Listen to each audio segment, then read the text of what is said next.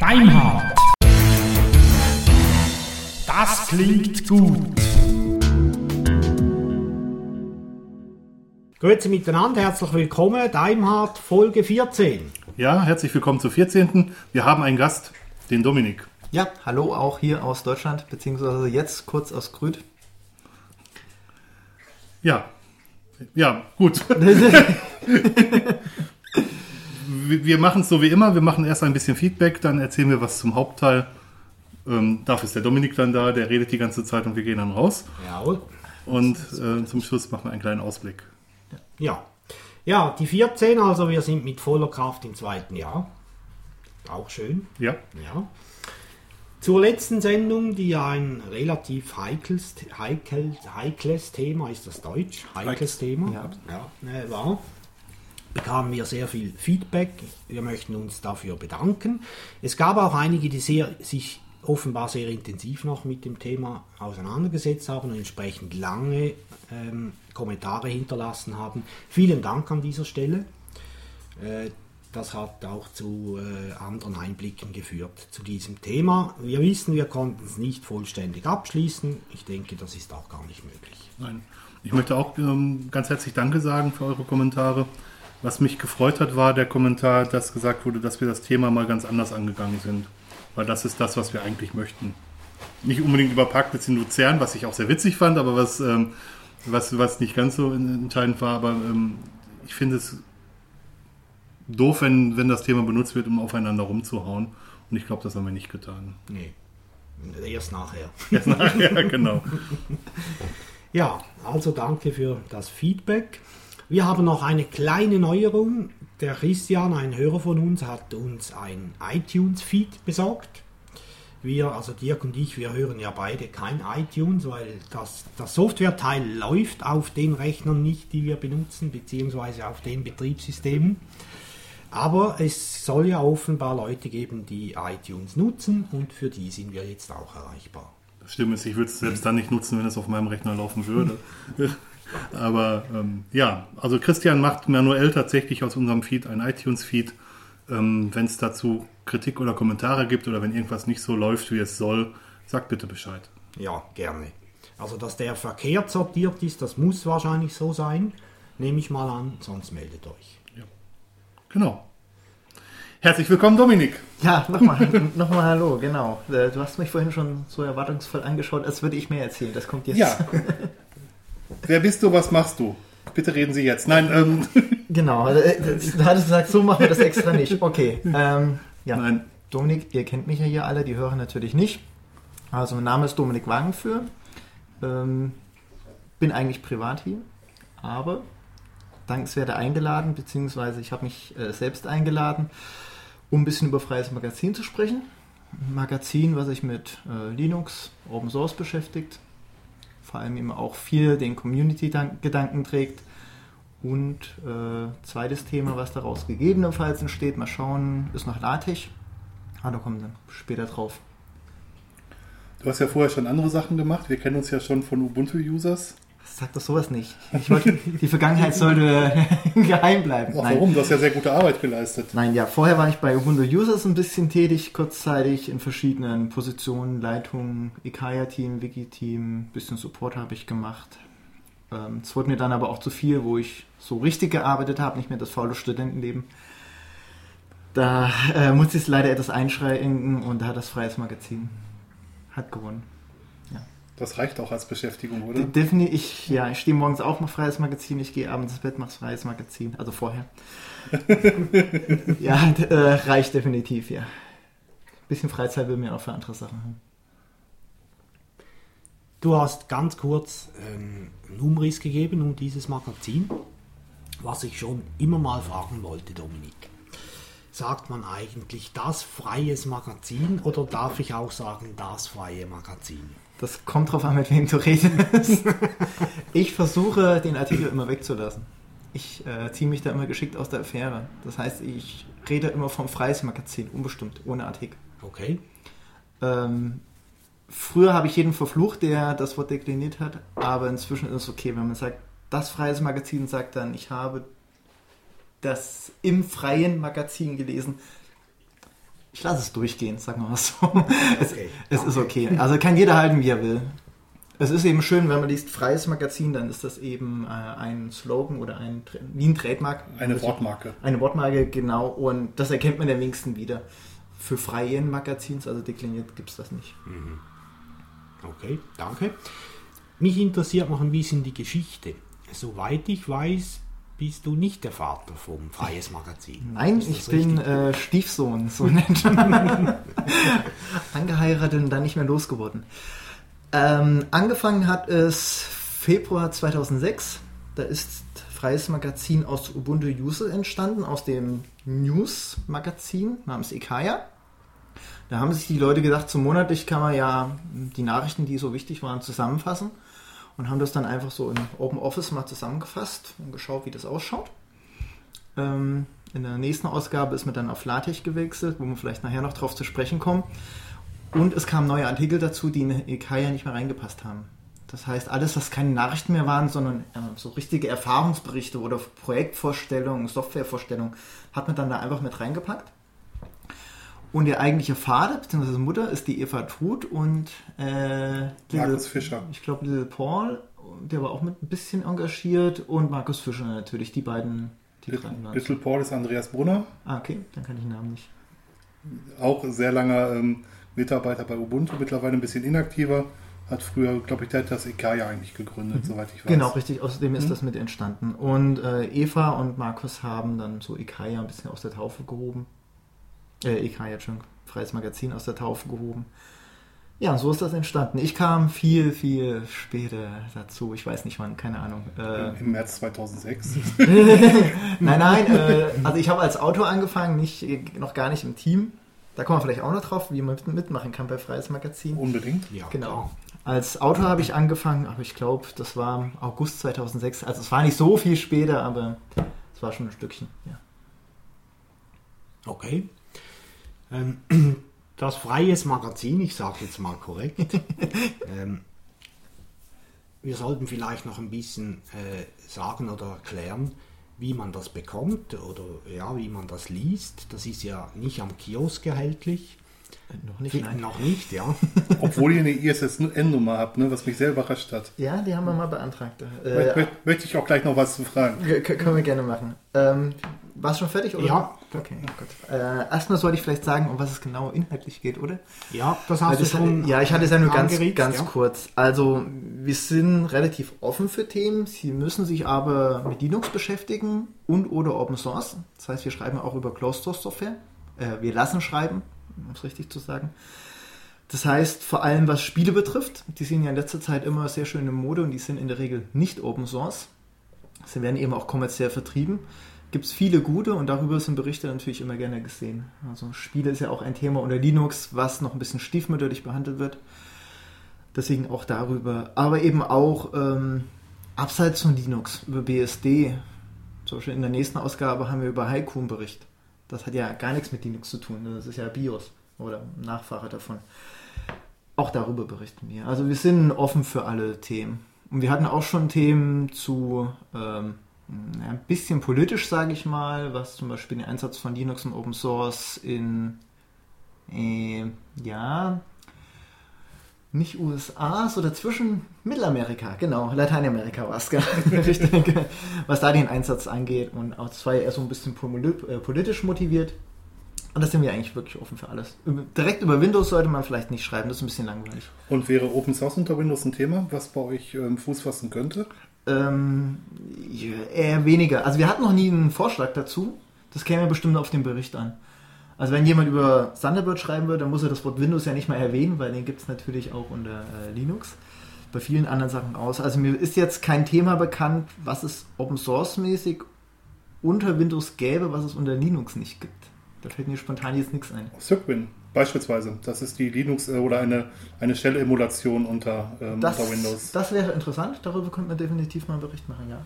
Also das, das, wäre dann auch interessant, weil das natürlich sich an Linux-Nutzer adressiert, die Windows nutzen, aber eben ähm, die Shell dann da brauchen.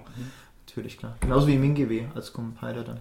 Das ist für, für LaTeX in dem Moment. Oder, oder meinst du als Äh, nee, nee, C-Compile? das, das, das läuft ja dann direkt äh, als C-Compiler dann. Okay. Wer Cross-Compiling machen will. Oder solche Sachen wie Strawberry Pearl, was ein freies Perl ist für, für Windows. Oder es gibt eine Open Source-dvd.de, wo man so, weiß ich nicht, über Genau. zahlreiche Tools hat, die Open Source sind und für Windows sind. Ja, Sachen. gut, die Open Source DVD enthält aber wirklich fast nur Programme, die auch in der Linux so erhältlich Ja, da sind. gibt es einige tatsächlich, die nicht unter, unter Linux existieren. Das äh, käme dann eben wirklich. Also das wird mir dann von Fall zu Fall entscheiden. Ich, man kann es nicht ausschließen, man kann aber auch nicht sofort sagen, ja, wir nehmen jedes Thema, was da reinfällt. also im Zweifelsfall Fragen. Ja, natürlich, klar. Im Zweifel hat es immer eine, eine Mail an die Redaktion. Wir entscheiden das dann äh, ganz einheitlich, äh, was wir mit dem Thema machen, ob das reinkommt oder Du nicht. bestimmst dann demokratisch. Ja, genau. Ich sage dann ja oder nein und nein. Zu, zum Team kommen wir ja gleich noch. Anarchie, das ist immer schön. Es gibt aber in diesem Zusammenhang, finde ich, doch noch ein paar Dinge, die ich spannend finde. Also zum Beispiel Gedit ist so ein Editor, der gibt es unter Windows. Aber allerdings sehr neu, äh, läuft nicht sehr flüssig und so, ist ein bisschen mühsam, aber mal so halt einfach eine Information, was gibt es denn alles so nebst dem Mainstream, in Anführungszeichen, auch auf Windows. Drux Paint ist da nochmal so ein Beispiel, wusste ich nicht, dass das unter Windows überhaupt gibt. Die sind dann halt alle unter Windows nicht so komfortabel, sage ich jetzt mal. Also es gibt fast alle GTK-Tools unter Windows. Ja, ich genau. Und man, kann sogar, langsam. man kann sogar ähm, KDE unter Windows starten. Es Ja. gibt einen eigenen Windows-Port davon. Ja, aber, aber langsam, wie gesagt, äh, Events hat eine Weile gedauert. Das ist nämlich auch noch nicht so lange her. Das war kurz vor Gedit, wo das auf Windows erhältlich war. Und äh, das läuft aber gut. Es gibt GTK-Porter, das ist wohl eins der, einer der besten Podcast-Clients, den es unter, Windows, äh, unter Linux gibt. Den gibt es auch für Windows, das weiß ich auch. Ja, ah, da wäre, äh, darüber wäre auch mal ein Bericht nicht schlecht. Das hatten wir auch schon angedacht. Äh, angedacht. Es hat sich noch niemand gefunden, der schreibt einfach einen Vergleich zwischen den Programmen, die man unter Windows nutzt und das Äquivalent dazu unter Linux. Aber den Weg kann man natürlich auch andersrum gehen. Zum Beispiel, wenn man Linux-Nutzer ist und er muss jetzt zwingend ein Windows einsetzen, was für Programme gibt es da, die er vielleicht schon kennt und benutzen kann. Wäre auch interessant, ja. In der Not sind wir ja eigentlich alle. Ne? Also ich muss in der Firma auch Windows Ja. benutzen. Und ich, Ich- mache das ich wirklich, um Arbeit und Vergnügen zu unterscheiden. Ja. Ver Vergnügen ist das, wo ich Windows, Linux als Betriebssystem habe. Na gut, ich verwalte auf der Arbeit auch Linux-Systeme, von daher ist das nicht ganz fair, aber Bei mir ist gemischt. Ich habe Solaris und Windows. Und Linux kommt demnächst noch dazu. ich Das heißt, Solaris, Linux und Linux und Windows. äh, also auch schön gemischt, ja. Ja. Ja, habe ich auch. Also Windows als, als, als, als äh, Arbeitsrechner und die Server, die ich habe, sind Solaris und Gut, bei mir sind alles Arbeitsrechner. Alle Systeme. Okay. Also du verdienst Geld damit. Ich, ja, ich konnte mir die Fahrt hierher zumindest leisten. Das ist richtig. Das Essen darf Dirk bezahlen. Darf ich noch anhängen an das, was du vorhin schön erläutert hast, Dominik? Die Frage ist noch offen, wo kriege ich? Genau, richtig. Äh, weil ich natürlich wieder ganz abgeschweift bin von der eigentlichen Frage. Aber das ist im Podcast so, das ist ja, okay. Das ist grundsätzlich. äh, Bei Gesprächen allgemein ist das ja. Ähm, Preismagazin wird, wurde am Anfang als Open Office rausgegeben, hatte ich ja gesagt. Ähm, später ist man dann umgeschwenkt auf LaTeX und daraus wird ein PDF erstellt. Das heißt, als Hauptdistributionsmöglichkeit haben wir ein PDF, was man runterladen kann jeden Monat. Da hat man eben auch ein schönes Layout. Äh, man hat eine schöne Kopfzeile. Es sieht alles eben aus wie ein Magazin. Man könnte es sich auch ausdrucken, wenn man viel Spaß dran hat. Wir waren immer im Impressum davor, weil man an die Bäume denken soll, dass man es nicht unbedingt ausdruckt. Muss ja heutzutage auch nicht sein. Die meisten haben vielleicht einen E-Book-Reader oder man liest eher am PC, um irgendwas nachzuschlagen, weil man einen interessanten Artikel hat. Lohnt es gar nicht, das auszudrucken. Es- Wir haben mal eine Umfrage gemacht. Es drucken sich wirklich welche aus, um es eben unterwegs zu lesen, weil die eben morgen eine Stunde an die Arbeit fahren und da nichts Elektronisches haben. Ist natürlich auch okay, klar. Warum niemanden dafür hängen? Ähm, ansonsten es gibt noch eine HTML-Version. Die hatten wir mal eingeführt für Mobilgeräte, vor allem für Handys, die mit dem PDF nicht so viel anfangen konnten, beziehungsweise war es sehr kompliziert aus dem PDF ein äh, mobiles Format zu nennen, ich weiß, äh, zu machen. Ich weiß gerade nicht, wie die heißen. Ich glaube, EP. ePocket, ePub? Genau, Gegner EPUB, genau. Das war aus dem PDF nicht so einfach. Wir haben einen mehrspaltigen Satz, da kommen die Konverter nicht mit zurecht. Und da hatten wir uns überlegt, wie kann man es einfach machen, aber noch einigermaßen ansehnlich. Und da haben wir eine HTML-Konverter benutzt, den wir noch ein bisschen umgestrickt haben, damit er das tut, was er soll. Und deswegen gibt es jetzt auch eine HTML-Version, einmal mit und einmal ohne Bilder. Die ohne Bilder ist etwas langweiliger. Aber wer nur am Text interessiert ist, hm, wie beim Playboy kennt man das ja, da ist man auch nur am Text interessiert, äh, kann sich natürlich das auch etwas breitbandschonender runterladen. Und ansonsten gibt es natürlich noch die mit Bildern. Sieht also schön aus. Schöne daran ist eben, man kann auch im Blogs jetzt darüber berichten, man muss nicht auf das PDF zwingend linken, sondern man kann direkt auf einen Artikel linken, der in HTML verfügbar ist. Das ist ganz praktisch. Das Wichtigste, wir verlinken das sicher noch auch im Blog, aber die URL. Ja, genau. Wer hätte es gedacht? Es ist www.freiesmagazin.de. Da findet man unser Weblog, beziehungsweise ist das ein CMS komplett. Da schreiben wir die Nachrichten, kündigen neue Sachen an, starten vielleicht auch mal ein paar Umfragen, ähm, stellen natürlich alles zum Download bereit und haben noch ein paar Sachen für Autoren, die mitmachen wollen, ein paar Informationen. Mhm wenn ich das freie Magazin lese und jetzt möchte ich mich äußern zu einem Beitrag, möchte sagen, super geschrieben und so, vielleicht noch was beifügen, kann ich das tun auf der Website? Wäre blöd, wenn ich jetzt Nein sage. Natürlich kann man das tun. Äh, wir haben es so eingerichtet, dass es zwei Kommunikationsmedien gibt, mit denen man uns erreichen kann, offiziell erreichen kann. Einmal gibt es ein Kontaktformular auf der Webseite direkt, da kann man im Dropdown-Feld auswählen, Leserbrief, und der landet dann direkt bei uns und wird auch in der Regel sofort beantwortet, wenn wir es zeitlich schaffen. Die zweite Möglichkeit ist relativ neu. Unter den Beiträgen haben wir inzwischen einen Link auf unser Drupal-System, sodass man sofort in einem Kommentarfeld zu dem aktuellen Beitrag zu veröffentlichen landet. Das heißt, unter, unter dem Beitrag oder unter dem Artikel ist ein Link, da klickt man einfach drauf, da wird auch schon der Betreff ausgefüllt, passend zu dem aktuellen Artikel, den man kommentieren möchte. Man muss nur noch seinen Kommentar einfügen, gegebenenfalls einen Name, weiß ich gerade nicht, und einfach absenden. Und so kann man da diskutieren. Und der letzte Monat hat gezeigt, dass die Leute auch wirklich diskutieren. Da ging es um das Neo 2 Layout, das ist sehr gut angekommen, der Artikel. Und da ist wirklich eine Diskussion entstanden, wo auch der Autor damit gesprochen hat, der natürlich als äh, erfahren dazu etwas sagen kann. Es wird auch schon genutzt. Es kann natürlich noch stärker genutzt werden. Feedback ist ja immer etwas, äh, wie ihr wisst, was man nicht genug kriegen kann, um besser zu werden. Mhm. Das also das, das, heißt, ich sehe, was die anderen dort hinterlegt haben. genau, richtig. Ja. Ja. Also wer direkt auf der Webseite ähm, einen Kommentar hinterlässt, ist das für alle offen sichtbar. Wer uns natürlich direkt äh, schreibt über das Kontaktformular, das sehen natürlich nur wir, Gegebenenfalls wird es einen Monat später im Magazin veröffentlicht. Wir haben einen eigenen Leserbriefabschnitt, wo wir die wichtigsten Sachen, die wirklich für alle Leser interessant sein könnte, ähm, da nochmal präsentieren. Also wir drucken da nichts ab, wie nach dem Motto, äh, super Artikel, gut gemacht, mhm. dann nochmal auf die Schulter klopfen. Das interessiert wirklich keinen, das ist schön für uns, definitiv, aber wie gesagt, es ist nur für uns. Für die Leser ist es nicht sonderlich relevant. Äh, relevant. Nee. Du wolltest mir vorhin dazwischen reden, Dirk. Nein, ich wollte einfach nur meinen, meinen Beifall, glaube ich, ausdrücken, weiß gerade nicht. schon, schon, mal danke, wofür Nein, ich wollte dich irgendwie bestätigen. Ich habe es aber wieder vergessen, worum es ging. Es war, war nichts wirklich Entscheidendes. Okay, genau.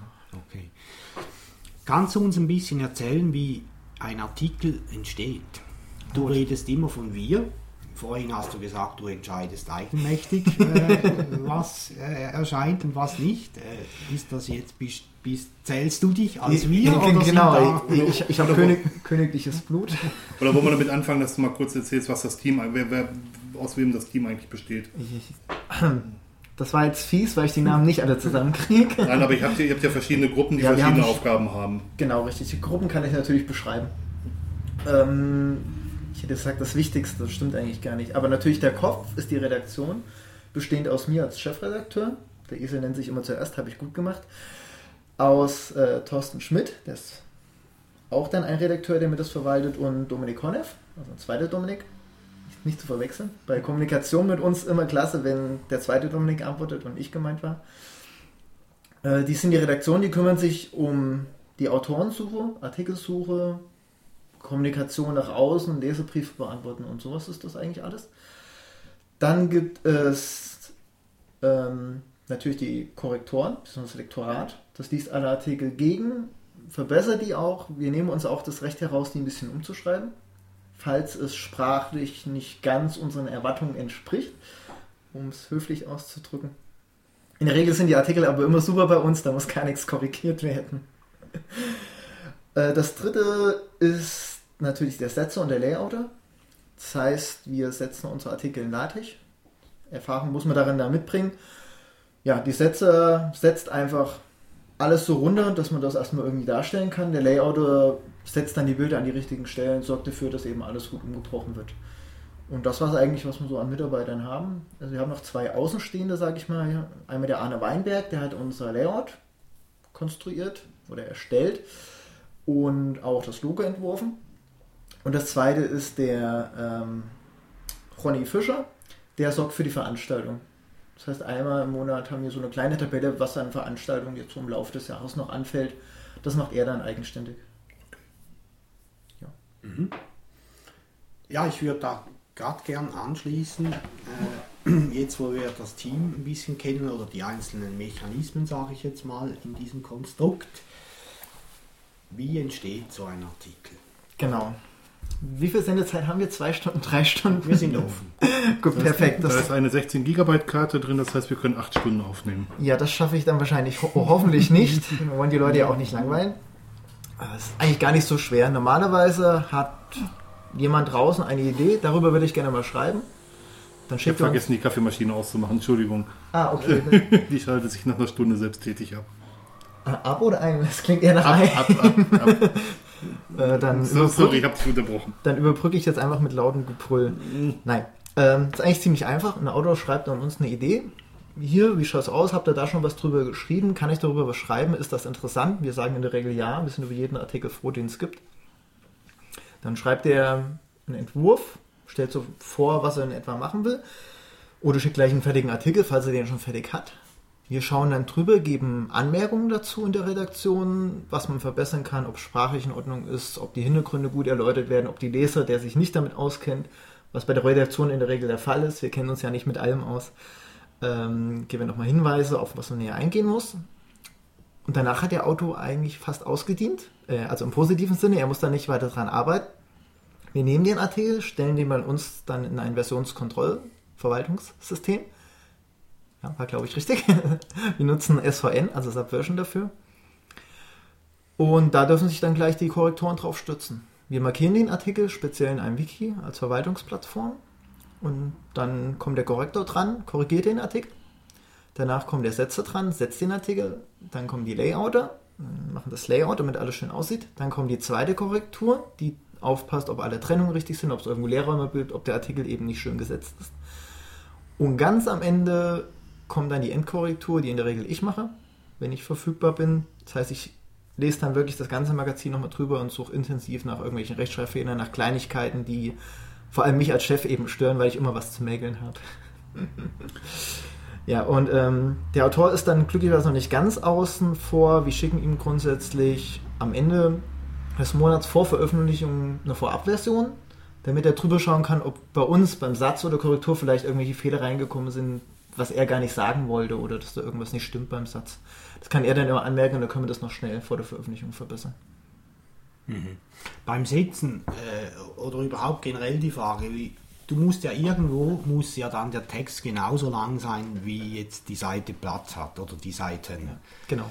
Äh, das dürfte mitunter schwierig sein, oder? Ähm, dafür ist es schön, wenn man Bilder hat. Die eignen sich sehr gut, um Text so durch die Gegend zu schieben, dass der am Ende immer genau unten bündig ist, kriegen wir wirklich durch die Bilder meistens hin. Okay. Ähm, kommen die Bilder von euch oder kommen die vom die Bilder, Autoren? Nee, die Bilder kommen vom Autoren, außer der Autor hat keine Bilder beigelegt, weil er keine gefunden hat. Dann schauen wir, ob es vielleicht passend zum Thema etwas gibt. Aber wir suchen nicht irgendwelche Bilder raus, die gar nichts mit dem Thema zu tun haben. Also solche Füllbilder, die gar nichts aussagen, die lassen wir komplett raus. Mhm.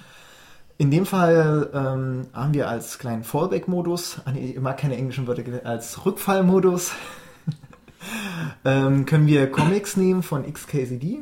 Die kennen vielleicht die meisten unter www.xkcd.com. Sehr lustige Comics über Mathematik, Liebe und äh, ich weiß gar nicht, was das vierte Thema war. Geekism. Keine Ahnung. Genau, Geekism, genau. Und die äh, dürfen wir nehmen, da haben wir die Erlaubnis vom Autor, die Beiträge stehen aber eh unter Creative Commons Lizenz. Das heißt, jeder darf, dürfte die eh benutzen. Die nehmen wir dann als Filmmaterial, sodass die Seite immer befüllt aussieht, dass keine Leerräume entstehen. Mhm. Äh, ist es immer so, dass die Beiträge von jemandem außerhalb stammen oder schreibt ihr selbst auch was? Ähm, sag mal so, würde ich nicht jeden Monat einen Artikel schreiben, wäre das Magazin ein bisschen leerer. Also ich schreibe wirklich jeden Monat einen Artikel. Ich habe jetzt noch spaßeshalber, ist mir angedacht, kann ich das, ja doch, ich verrate es einfach mal. Ähm, wir wollen eine kleine Spielesonderausgabe machen, wo wir einfach nur über Spieleartikel so insgesamt berichten. Dazu wollte ich natürlich auch viele Artikel nehmen, die schon kamen, weil so viele neue Artikel kriegen wir nicht zusammen. Und von zwölf Artikeln, die wir über Spiele haben, sind dann doch elf von mir gewesen. also ich schreibe äh, sehr viel fürs Magazin. Da kannst du mal sehen, was er in seiner Freizeit tut. Ja, eben, deswegen habe ich, deswegen hab ich keine Freizeit. Ja, und spielen natürlich, klar. Das ist der einzige Grund. Ähm, ansonsten, die restlichen Mitarbeiter bei uns schreiben ab und an mal einen Artikel, aber sehr selten. Also, ähm, ich glaube, von den Korrektoren hat noch keiner eingeschrieben, von den Setzern ein oder zwei, ja. Aber es ist eher selten. Normalerweise kommen die von außerhalb. Und die Autoren wechseln auch ständig. Wir haben sehr, sehr wenige ähm, durchgehende Autoren, die ständig irgendwie einen Artikel oder regelmäßig. Der Christoph Langner hat mal dazugehört, aber der hat leider nach seinem 1 Millionsten Beitrag, herzlichen Glückwunsch, äh, anderweitig was zu tun. So, der schreibt ja sehr viel für Magazine. Eben, der schreibt eben wirklich für die richtigen Magazine. Bei uns kriegt man eben nur Ruhm und Ehr, leider kein Geld. Vernünftig so. Wir sind nicht kommerziell, wollen wir auch bleiben. Ähm, der schreibt eben wirklich für andere Magazine, wo er Geld für kriegt. Aber ist noch nicht klar. Äh, schränkt ihr die, also du hast gerade Creative Commons erwähnt, ähm, schränkt ihr die Rechte irgendwie ein? Also ich meine, das gängigste ist ja sagen, zu sagen, hey, Namensnennung Nennung ist wichtig. Das finde ich auch total wichtig. Also jeder sollte ähm, die Ehre dafür selber bekommen, dass er, wenn er was Bestimmtes gemacht hat. Ich kenne sehr viele Leute, die schränken das Recht auf kommerzielle Nutzung ein ähm, und ist damit eigentlich nicht mehr frei. Richtig. Macht ihr Ähm, das auch oder? I, I, man muss überlegen, das waren drei Fragen, ja, ja und nein. Okay, Also, Umschlag A bitte. genau, ähm, wir schränken es insofern ein, dass wir eine Lizenz vorgeben, und zwar die GFDL, also die GNU Free Documentation License. Die selbst ist natürlich, wie alle wissen, viral. Das heißt, der Artikel bleibt unter der GFDL. Wenn jemand daraus etwas ableiten möchte, den Artikel überarbeiten, neu veröffentlichen, sonst was, bleibt das immer die GFDL. Für keinen Weg dran vorbei. Ab und zu machen wir Ausnahmen, da nehmen wir auch Creative Commons Lizenzartikel, aber grundsätzlich keine NC, also grundsätzlich keine Non-Commercial Artikel. Wir haben gesagt, wir veröffentlichen nichts mit Ausnahme von Bildern, weil die sind Beiwerk, die sind nicht wichtig. Die Texte müssen grundsätzlich so frei sein, dass man sie auch kommerziell verwerten könnte. Wir selbst haben keinerlei Interesse, irgendwie Geld rauszuschlagen, aber wir haben öfters oder ab und zu mal, sage ich, äh, Anfrage von Verlagen, von kommerziellen Verlagen, die Artikel nehmen wollen. Die stimmen das natürlich dann mit den Autoren ab, obwohl sie es gar nicht müssen. Das ist natürlich immer Gebiete die Höflichkeit. Ähm, deswegen ist es wichtig, dass man grundsätzlich auch kommerzielle Inhalte erlauben und weiterverarbeitet. Ich finde das eher sehr gut, wenn die Verlage das machen. Also ähm, Definitiv. da scheint es auch noch sowas wie, ähm, wie, wie ein Ehrgefühl zu geben. Ich sag's mal ganz plakativ. Äh, ja, glücklicherweise. Also, also ich weiß nicht, ob alle Verlage das machen. Es kann ja auch sein, wie gesagt, es muss kein Verlag bei dem Autor anfragen, ob er den Artikel nehmen darf oder nicht, weil die Lizenz sieht es eben vor, dass er das sowieso darf. Er muss sich nur dran halten. Gegebenenfalls schwören da draußen tausend Artikel irgendwo in irgendwelchen Magazinen rum, von denen wir nichts wissen. Ich kaufe keine Linux-Magazine oder PC-Magazine. Deswegen weiß ich es nicht. Ich lese die nicht. Ähm, aber natürlich ist es auch gut für die Autoren. Ich denke, dass zum Beispiel auch der Christoph Langner dadurch äh, auch einen Schritt zu den kommerziellen Magazinen geschafft hat. Das ist gegebenenfalls ein Sprungbrett für Autoren, wenn die kommerziellen Magazine sehen, ah, der schreibt gut, der Autor, den können wir gegebenenfalls dann sogar als Redakteur übernehmen, wenn die dann eine feste Stelle haben. Natürlich. Hat ja auch ein sehr erfolgreiches Blog, das zählt ja auch nochmal dazu. Das ist bei Ihnen die Ausnahme, klar, natürlich. Ja, muss man dazu sagen, ja, Ja. genau. Ich, Hat- ja. Also kommerzielle Nutzung wäre in, in, in jedem Fall möglich. Ist, ähm, Aber der Name sollte genannt werden. Das ist halt. also, wie gesagt, kommerzielle Nutzung unter GFDL. Also nicht nur Ich Namensnennung. habe die GFDL jetzt gerade nicht auswendig parat. Okay, gut. Äh, GFDL ist Namensnennung, Ja. natürlich. Und Lizenzhinweis. Also nicht nur einfach sagen, es kommt von Ihrem Autor, sondern man muss auch sagen, Mhm, es okay. steht wieder unter der GFDL, damit das klar ist. Okay. Aber das sind eigentlich so die einzelnen beiden Bedingungen, die man grob einhalten muss, sage ich mal. Das ist völlig in Ordnung. Ja, also Ja. ist eigentlich, Also wird einfach vererbt. Ja. Immer genau. Also vergleichbar ist es mit der Creative Commons ähm, BYSA auf Deutsch Attribution Share Alike und auf ganz Deutsch Namensnennung äh, Weitergabe unter gleicher Bedingung. Mhm. Die sind relativ identisch. Der eigentliche Text dahinter, also der rechtliche Text, ist ein bisschen anders, aber die beiden Lizenzen sind sehr ähnlich. Gegebenenfalls schwenken wir auch mal die auf die andere um, weil die Creative Commons Lizenzen sind für ähm, textliche Inhalte, beziehungsweise alles, was künstlerisch angeht, wesentlich besser geeignet. Zumal sie auch leichter verständlicher sind als die GFDL. Und es gibt Übersetzungen in fast alle Sprachen und die auch noch recht, rechtlich geprüft werden. Genau, die, die rechtliche Verbindung ist eben wichtig. Die mhm. gibt es bei GFDL nicht. Es gibt nur eine inoffizielle Übersetzung, die ist nicht rechtlich bindend. Mhm. Wir haben ja unser, unser Podcast-Projekt auch unter der Creative Commons License. Welche weiß ich gerade gar nicht. Müsste ich im Blog nachschauen. Aber ähm, ihr dürft das also auch gerne weitergeben ähm, und ihr müsst den Namen nennen. Also ich glaube, für viel mehr Bedingungen haben wir gar nicht dran geknüpft. Ich glaube nicht, ich weiß es auch nicht auswendig. Darf auch gemixt werden. Ich meine, wir haben es maximal möglich, aber Namensnennung wollen wir. Ja, genau. ja ich finde, das ist auch grundsätzlich, äh, hat was mit Höflichkeit und auch mit Ehrgefühl zu tun. Grundsätzlich sollte man die Autoren ehren, die etwas geleistet haben. Also es ist nichts Grauenvolles, als wenn man von irgendjemand, der ein echt super Bild erstellt hat, das Bild einfach nimmt und am besten noch als sein eigenes ausgibt. Das ist dann das Schlimmste, was man eigentlich machen kann. Das ist ja ganz witzig. Es gibt ja die freiste ähm, freie Lizenz, die es so gibt, ist die von einem FreeBSD-Projekt tatsächlich, die BSD-License. Die sagt ja auch, äh, gib nicht an, dass du es gemacht hast, wenn du es nicht gemacht hast. Genau. Und ähm, wir haften für nichts. Also letzten Endes sagen die nicht mehr. Ja. Aber die sagen eben auch, gib nicht an, dass du es gemacht hast, wenn du es nicht getan hast. Genau. Also von daher. Das ist eigentlich sehr vernünftig. Finde ich auch. Also kann ich auch nichts gegen einwenden. Mhm. Zurück zum Inhalt oder wie der Inhalt zustande kommt. Du hast das vorhin ganz kurz erwähnt. Es gibt da eine Gruppe, von Redaktoren, glaube ich, die halt auch draußen im Internet, sage ich mal, schauen, was gibt es da für Inhalte, die wir noch nutzen können. Mm, ja, genau. Äh, Roman ist da ja ein gebranntes Kind, sage ich mal. Danke für deinen Artikel für nächsten Monat. Äh, die Redaktion. Nächster Monat heißt, dass der gestern rausgekommen so. ist, wenn ihr den Podcast hört.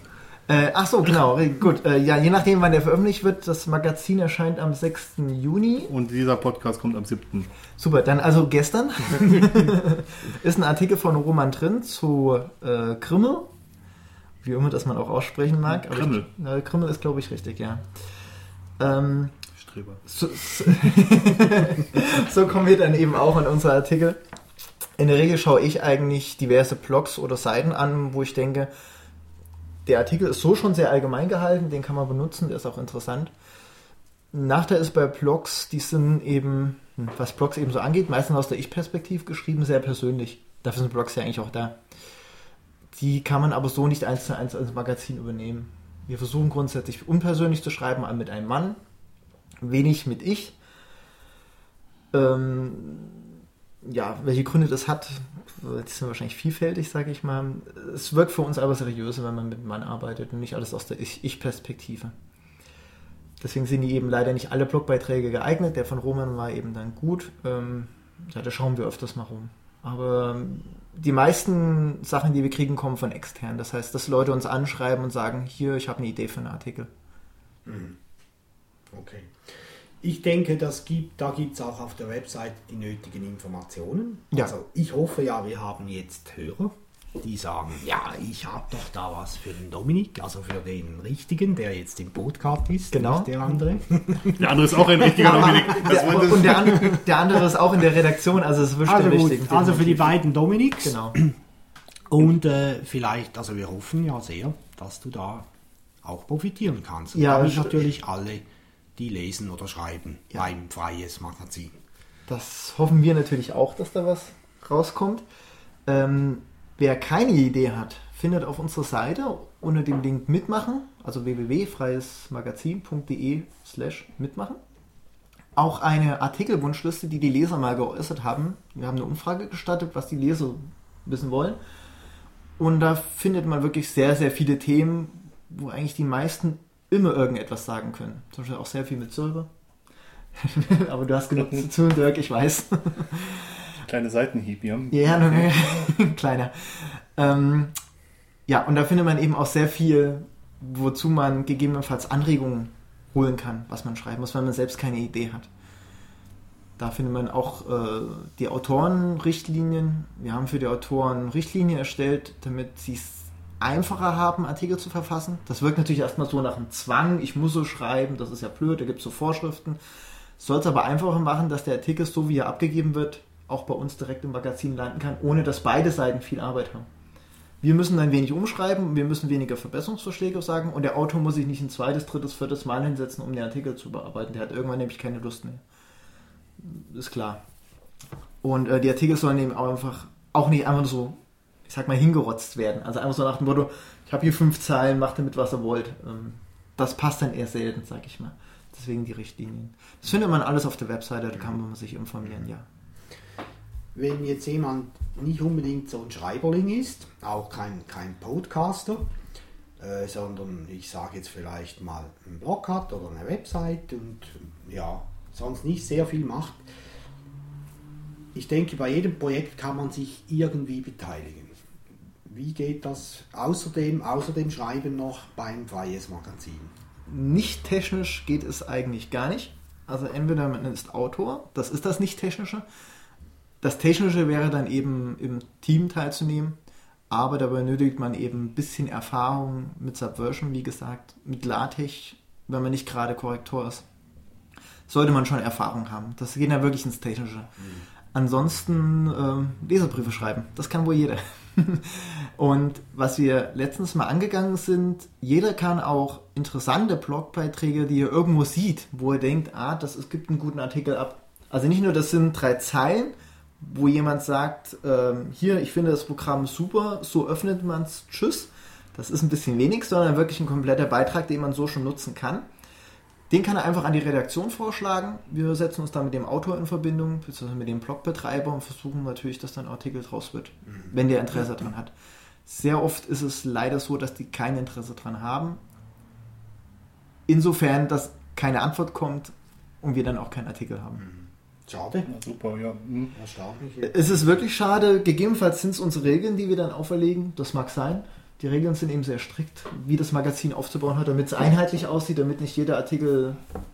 Er ist schon individuell, äh, individuell, aber er sollte schon ein bisschen nach einem bestimmten Schema aussehen, klar. Aber sehr oft wollen sich gegebenenfalls die Blogbetreiber dann nicht danach richten, weil es eben ist auch Arbeit, klar. Und äh, wenn sie das überarbeiten müssen, dann kommt leider sehr oft dann keine Reaktion mehr. Wir kriegen dann einmal eine Reaktion, ja, klar, ist gut, super. Und dann die zweite Mail bleibt dann gleich aus und dann hören wir auch nichts mehr von denen. Vielleicht ist auch gerade eure Stärke, dass das Magazin wie aus einem Guss wirkt. Und das, das geht halt nur, wenn man bestimmte Regeln legt. Gar keine Frage. Ich finde es eben auch, dass es sieht nicht so zusammengeschustert auch wie, aus. Wir haben auch viel Lob erhalten, dass es eben schon prof richtig professionell wirkt.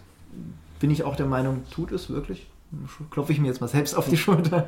Ja, und allen anderen auch. Ja, genau, eben. Also äh, es wirkt wirklich sehr, ein, äh, sehr einheitlich. Die Artikel sind natürlich vom Niveau sehr unterschiedlich. Das ist klar, es sind alles verschiedene Autoren, die haben verschiedene Hintergründe, können verschieden gut schreiben, bleibt nicht aus. Aber insgesamt wirkt es stimmig und bündig. Ja, aber ein Kernel-Rückblick ähm, und eine Spiele, Spielevorstellung haben ja auch irgendwie andere Zielgruppen. Das muss man ja auch mal ganz klar sagen. De definitiv. Also ähm, von daher ist klar, dass wir werden beide Zielgruppen bedient. Wir versuchen eben auch grundsätzlich zu mixen. Wir versuchen Einsteiger ja. zu bedienen, wir versuchen aber zum Beispiel auch vor allem mit dem Kernel-Rückblick äh, professionelle Anwender, die für die Hintergründe äh, Interesse haben, versuchen wir alle zu gewinnen, dass niemand außen vor, äh, aus, vorgelassen wird mit der Spieleausgabe, die gegebenenfalls demnächst kommt, ähm, schränken wir es natürlich ein bisschen ein. Ja, ich weiß gar nicht. Also ich glaube auch, dass viele Leute, die, die als ähm, Anfänger angefangen haben, wie eigentlich alle Anfänger mal als Anfänger anfangen, ähm, die entwickeln sich ja weiter und irgendwann sind sie auch vielleicht Nutznießer von weiterführenden Artikeln. Also von genau. daher ist es vielleicht in der entsprechenden Lebensphase nicht der richtige Artikel, aber ihr habt ein sehr gutes Inhaltsverzeichnis, auch ein Jahresinhaltsverzeichnis. Genau. Und da findet man vielleicht auch einen Artikel, wenn man ähm, weitergekommen ist und mal eine bestimmte einen Artikel zu, zum anderen Thema haben möchte. Genau, also auf der Webseite kann man auch die ganzen Ausgaben, äh, nicht die ganzen Ausgaben, man kann die Inhaltsverzeichnisse der Ausgaben durchsuchen, die findet man auf der Webseite. Und es gibt eben eine Jahresausgabe, ein gesamtes äh, Paket, wo man alle PDFs aus einem Jahr zusammensuchen kann, wer sie sich nicht einzeln runterladen will. Da hat man dann alles zusammen. Und da findet man normalerweise immer etwas, was man noch mhm. nachlesen kann. Ich habe auch festgestellt, viele nutzen freies Magazin eh nicht, um das jetzt ad hoc einmal so runterzulesen, sondern sie lesen groß, groß drüber und behalten sich dann im Hinterkopf, ah, da ist ein Artikel und wenn sie dann ein halbes Jahr später mal ein Problem haben, schauen sie dann wieder in den Artikel nach, ach, so ging das. Das ist das, so, so wie ich es lese. Genau, also ich, ich lese es zum Beispiel anders. Ich lese es eigentlich gar nicht, sag mal so, ich lese das jeden Monat so oft. Du lernst es auswendig, ja? Ich kann, normalerweise kann ich es am Monatsende auswendig, ja. Ähm, aber wenn ich sowas lese, ich lese es lieber am Stück einmal runter und lese wirklich jeden Artikel durch. Also auch wenn er mich nicht so interessiert, versuche ich trotzdem ansatzweise zumindest Also anzulesen. ich meine, ich bin relativ krank, was Fachbücher angeht. Die lese ich wirklich von der ersten bis zur letzten Ja. Seite. Ähm, da bin ich wieder ein bisschen komisch, okay, verstehe ich. Aber ich, also ich muss sagen, ich bin dann vielleicht so der typische Leser, der am Anfang den, ich lese das Editorial, was ja meistens von dir ist. Ich lese die Leserbriefe und ich lese dann diagonal.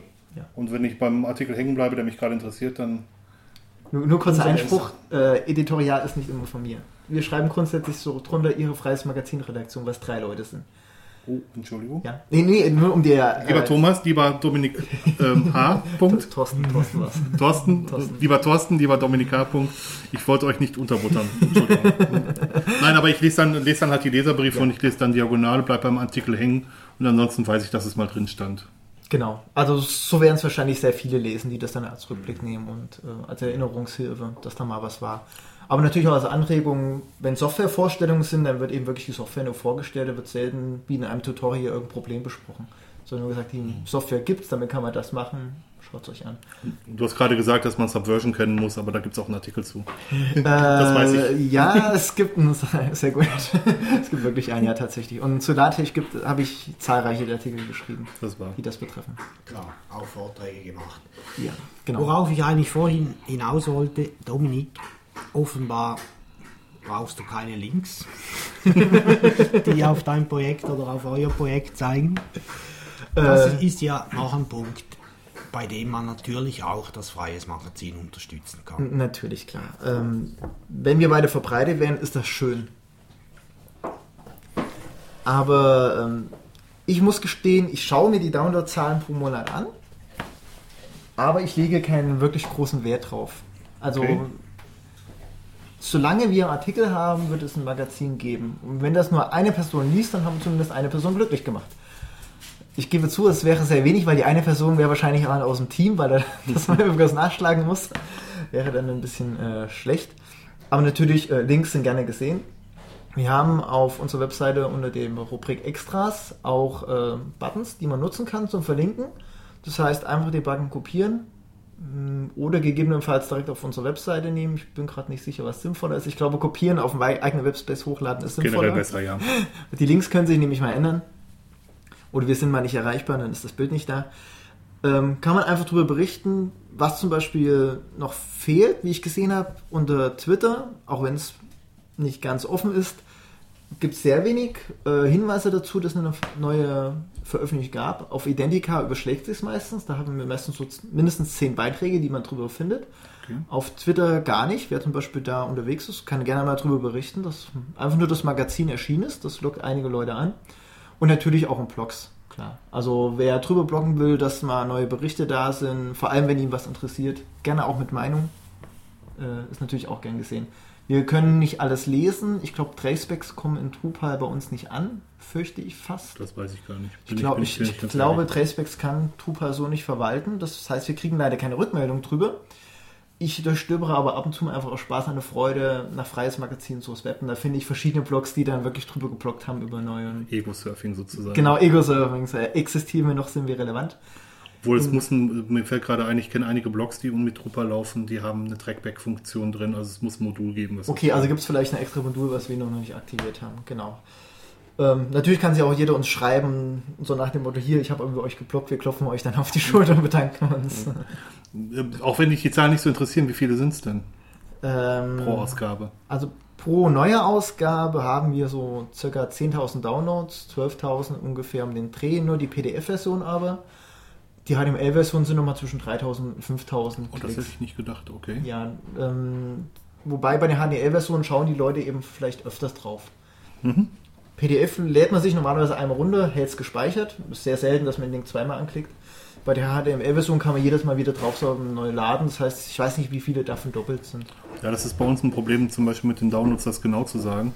Weil wenn sich die Leute das online anhören, dann ähm, hören sie vielleicht die ersten 10 Minuten, klicken dann das nächste Mal dann die nächsten 10 Minuten. Ja.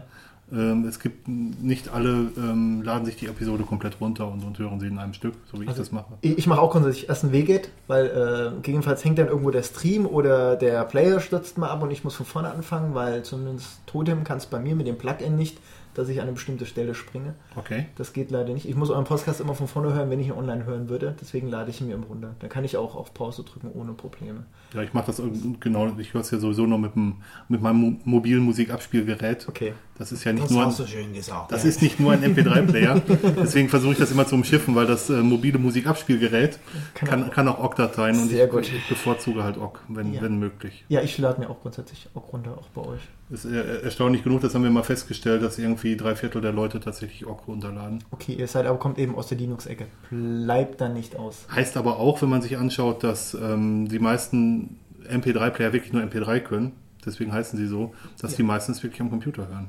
Ja, richtig. Also ich höre es ja auch am Computer. Achso, du bist. Ja, genau. Ah, du bist ich, ich, war, ich war der eine von den zwei. Genau. Ähm, gut, Downloadzahlen haben wir jetzt, haben wir jetzt gerade drüber gesprochen, dass Genau. das nicht, nicht ganz so entscheidend ist. Ist für uns auch nicht ganz so entscheidend. Also es, es ist natürlich schön, dass man sieht, Leute haben es gelesen. Man, also halt, das weiß man nicht. Man sieht, man hat es runtergeladen. Genau. Ob es jemand gelesen hat, weiß man dann auch immer noch nicht. Das weiß man eigentlich erst, wenn man Feedback kriegt. Ähm, aber natürlich, Downloadzahlen sind schon schön, klar. Man sieht ein bisschen, dass die Arbeit gewürdigt wird, dass jemand Interesse drin hat. Ich habe bei uns ein Skript geschrieben, was einfach die Downloads zählt und per Mail verschickt. Ähm, Okay, also das, das Skript kenne ich, glaube ich. Jeden, jeden Morgen. Das ist, so ähnlich wie das, was, was im freien Magazin läuft. Genau. Ja, also Leaf, Entschuldigung, Leaf, Leaf. wurde ersetzt inzwischen durch ein Python-Skript, was ein bisschen schneller ist. Frechheit. Ja. Ähm, Deins war zu langsam. da war ich auch, glaube ich, noch nicht so fit in Perl. Ja, das also das, das, das kann, Kann kann, sehr gut sein. Das sei, sei es drum. Ähm, mittlerweile muss ich auch sagen, dass ich von diesen ganzen Statistik-Tools immer mehr Abstand gewinne. Ähm, Das ich habe sehr, sehr lange was mit Piwik gemacht, aber eigentlich habe ich da nicht reingeguckt. Ja, Und dann habe ich gedacht, dann kann ich es auch wieder rausschmeißen. Das ist auch etwas, ich hatte früher auch eine Statistik handgepflegt in einer, ich hätte jetzt fast gesagt Excel-Tabelle, nein, in einer OpenOffice-Calc-Tabelle. Ähm, hatte ich wirklich eingetragen, von dem, was das Skript ausgespuckt hat, im Monat die Zahlen eins zu eins übertragen. Also wirklich per Hand in der Tabelle eingetragen, dass man eine Summation machen kann, wie viel gab es dann insgesamt in dem Monat. Da kommt man so auf 25.000 PDF-Downloads, also auch mit den alten Ausgaben dann zusammen. Oder wie viel gab es für eine Ausgabe im ganzen Jahr zusammen, weil das summiert sich ja dann jeden Monat war mir aber die Arbeit nicht mehr wert, weil ähm, es interessiert wirklich keinen Arsch. Deswegen, wir zählen auch äh, auf der Webseite nicht, wie viele irgendwas anschauen oder runterladen, wie viele Klicks. Ich glaube, Drupal hat einen eigenen Zähler, keine Ahnung, wie man den ausschalten kann. Da schaue ich aber nie drauf. Ich habe keine Ahnung, wie viele unsere Nachrichten lesen. Also wir machen es so, dass, dass ich immer die Downloads des letzten Tages zusammenrechne und das alles kumuliere nochmal in Okay. einem Gesamtdownloads und das war's dann auch. Aber das wird noch in der Datenbank geschrieben für den Fall, dass wir mal anders auswerten Okay. wollen. Nee, also ich, ich halte es auch, ähm, also äh, die Logs mit den äh, Downloadzahlen werden bei uns auch eben gespeichert, klar. Also kann man jetzt auch nachschauen, was vor einem Jahr war, sollten wir mal auf die Idee kommen. Aber ich halte es auch privat, ehrlich gesagt, so. Mich interessieren Downloadzahlen gar nichts. Also zum Beispiel, wie, es ist jetzt blöd, dass Chris so oft ein Thema ist, aber mit seinen 1 Million Nutzer, ich könnte nicht mal sagen, wann ich eine Million voll habe, weil ich es eben nicht trecke. Ich habe keine Ahnung. Das kann ich auch nicht sagen. Ich, ich weiß es nicht. Also ich benutze zwei dieser Dienste, dieses Blogoscoop benutze ich und ähm, wie heißt das andere? Privat allerdings, jetzt nicht mit, mit deinem Hart, sondern mit Blockerei. Bloggerei und Blogoscoop, genau, die beiden Ja. benutze ich. Ähm, da wird nämlich das, das, das Bild als externes Bild eingebunden und anhand der Aufrufe des externen Bildes bekommen die Dienste mit, wie viel Downloads man hat. Du kannst ja bei VG Wort noch mit teilnehmen, die macht das genauso. Echt, ist das so? Ja, die haben dann ein kleines Bild wieder eingeblendet als unsichtbarer Pixel, also Ja. ein Pixel. Hm? Und darüber wird gezählt, wie oft das runtergeladen wurde. Und dann kriegst du die Vergütung dann für deine Artikel. Was allerdings in Summe ziemlich faszinierend ist, ist, dass das genau die Funktionen sind, die in so einem Blog langsam machen. Weil wenn ein Blog nur auf einem Webspace läuft und aus der eigenen Datenbank die Daten zieht, dann ist es schnell. Ja. Und wenn die externen äh, Grafiken eingebunden werden, wird es langsam. Also bin auch gespannt, wie lange ich noch dabei bin. Weiß ich im Moment nicht. Im Moment finde ich es noch ganz witzig. Ja. Also mich hat es nie interessiert. Ich hatte es am Anfang mal, wo ich noch WordPress gehabt habe, da gab es noch solche Plugins, die habe ich auch irgendwann ausgeschaltet, weil äh, ich blogge in erster Linie auch für mich als kleine Erinnerungshilfe. Da war mal was.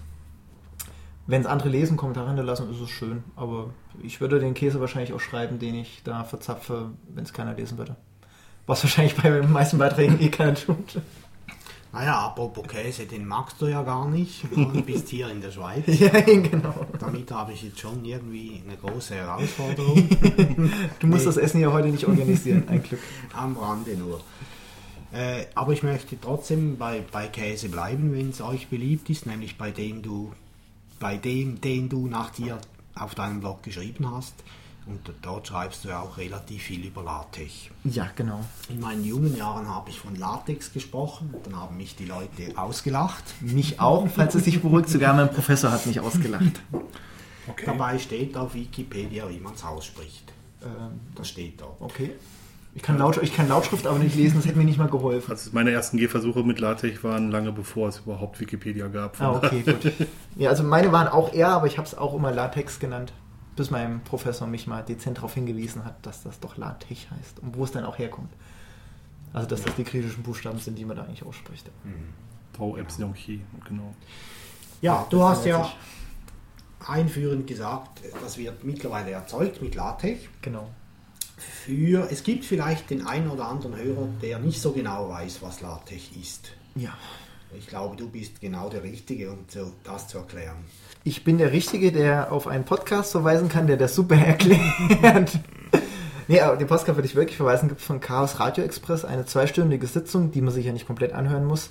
Die ist sehr gut und erklärt, wie LaTeX entstanden ist. Ich weiß leider nicht mehr, wer es war, aber den Link reicht ihr ja hundertprozentig nach. Also ich, soweit ich weiß, hat Donald, Donald E. Knuth Tech entwickelt. Genau, richtig. Der hat eine Wette uns, äh, der hat gesagt, der hat eine Wette ins, ins, ins, in die Welt gestellt und hat gesagt, für jeden Fehler, der Das in, in Tech gefunden wird, äh, zahlt er was aus. Genau, das kam später. Ich glaube, erstmal war nur die Anforderung, dass er ein Texas-System gesucht hat, was funktioniert, was es zu der Zeit damals noch nicht gab. Deswegen hat er Genau. erstmal selbst Tech entwickelt. Es war die Zeit der ASCII-Monitore, wo man keine Grafik hatte und es war die Zeit, wo man tatsächlich mit dem Computer nur so äh, ganz rudimentär Courier ausdrucken konnte und das Gen- war's. Genau.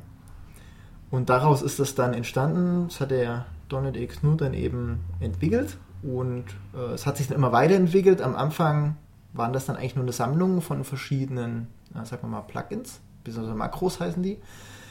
Daraus hat sich dann später LaTeX entwickelt. Das ist eigentlich, LaTeX ist eigentlich nur so eine Makrosammlung. Auf, Das heißt, die auf Tech basiert. Genau, die auf Tech passiert. Sie nutzt Tech, um etwas darzustellen, ist aber eigentlich nur eine Sammlung von verschiedenen Helferlein, die einem dabei helfen, ein Dokument zu setzen. Und wenn ich jetzt nicht ganz falsch liege, dann ist LaTeX von Leslie Laporte und von dem Laporte kommt das La und da kommt das Tech am Ich halte den Daumen hoch und bin beeindruckt. Und das Ganze ohne Notizen. ja, eben. Das hätte ich jetzt wahrscheinlich auswendig nicht mehr gewusst.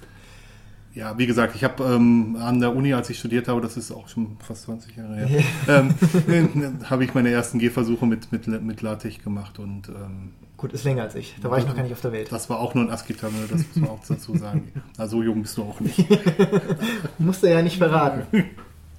Ja, gut, Entschuldigung. Ja, genau. So, Warum, äh, warum LaTeX? Genau, warum LaTeX? Ähm, ja, genau, was ist LaTeX? Sind wir noch nicht ganz fertig. Ja, sind Makros. g- genau, richtig. Makros? Ähm, was ist ein Was heißt Makros? Ähm, das ist jetzt blöd, das muss ich das Wort definieren. Nee, das, Nein, nein, nein, nein. Das also, also. Tech ist eine Seitenbeschreibungssprache quasi. Genau. LaTeX stellt solche Makros, also Helferlein zur Verfügung, sodass man nicht in dieser Makrosprache, sondern in einer etwas höher gelegenen Sprache arbeiten kann. Die sieht natürlich immer noch ein bisschen nach Programmierung aus. Man benutzt LaTeX eigentlich grundsätzlich auch in einem Editor. Nicht jeder macht das, aber meistens benutzt man einen Editor und tippt die Befehle da ein, die dann später erst zum Dokument werden. Da kann ich gleich nochmal drauf eingehen. Ähm, aber LaTeX, die Makros helfen dann eben dabei, es zu schreiben. Man muss nicht wirklich auf der untersten Ebene irgendwas machen. Macht mir auch grundsätzlich beim PC nicht. Das Betriebssystem nimmt einen ab. Wenn man Daten kopieren will von A nach B, dann äh, schiebt man nicht jedes Byte einzeln per Hand darüber, sondern man sagt einfach Copy, beziehungsweise äh, Drag und Drop heutzutage. Das macht eben alles das System. Und so ähnlich funktioniert das mit LaTeX. Man sagt dann eben nur, ich hätte gern dieses jetzt fett und man muss sich nicht ausdenken, wie man jetzt fett normalerweise in Tech schreiben würde. Also Tech ist quasi Maschinensprache und LaTeX ist darauf eine höhere Sprache, wenn man Wenn man will. so will, genau. Genau, okay. Stark vereinfacht. Jeder Tech-Jünger Ja, natürlich. wird uns jetzt wahrscheinlich äh, es geht, verfluchen. aber es geht ja darum, dass Leute, die noch nicht damit was zu tun hatten, ein bisschen Eindruck bekommen. Genau, genau. Ja, und wie man damit arbeitet, hatte ich eben schon erwähnt, in der Regel in einem Editor. Es gibt auch viele grafische Editoren, also WYSIWYG. What you see is what you get. What you get und nicht what you might get. Was Ja, ge- ge- genau. ja, was, was die Textverarbeitung macht. Ja, also nicht die Textverarbeitung, sondern ähm, wobei ähm, bei den meisten Editoren ist es halt auch vielleicht schon anders. Äh, ich glaube, Lux ist zum Beispiel so einer unter Windows definitiv, unter Linux gibt es den auch. Ja. Okay, der knickt.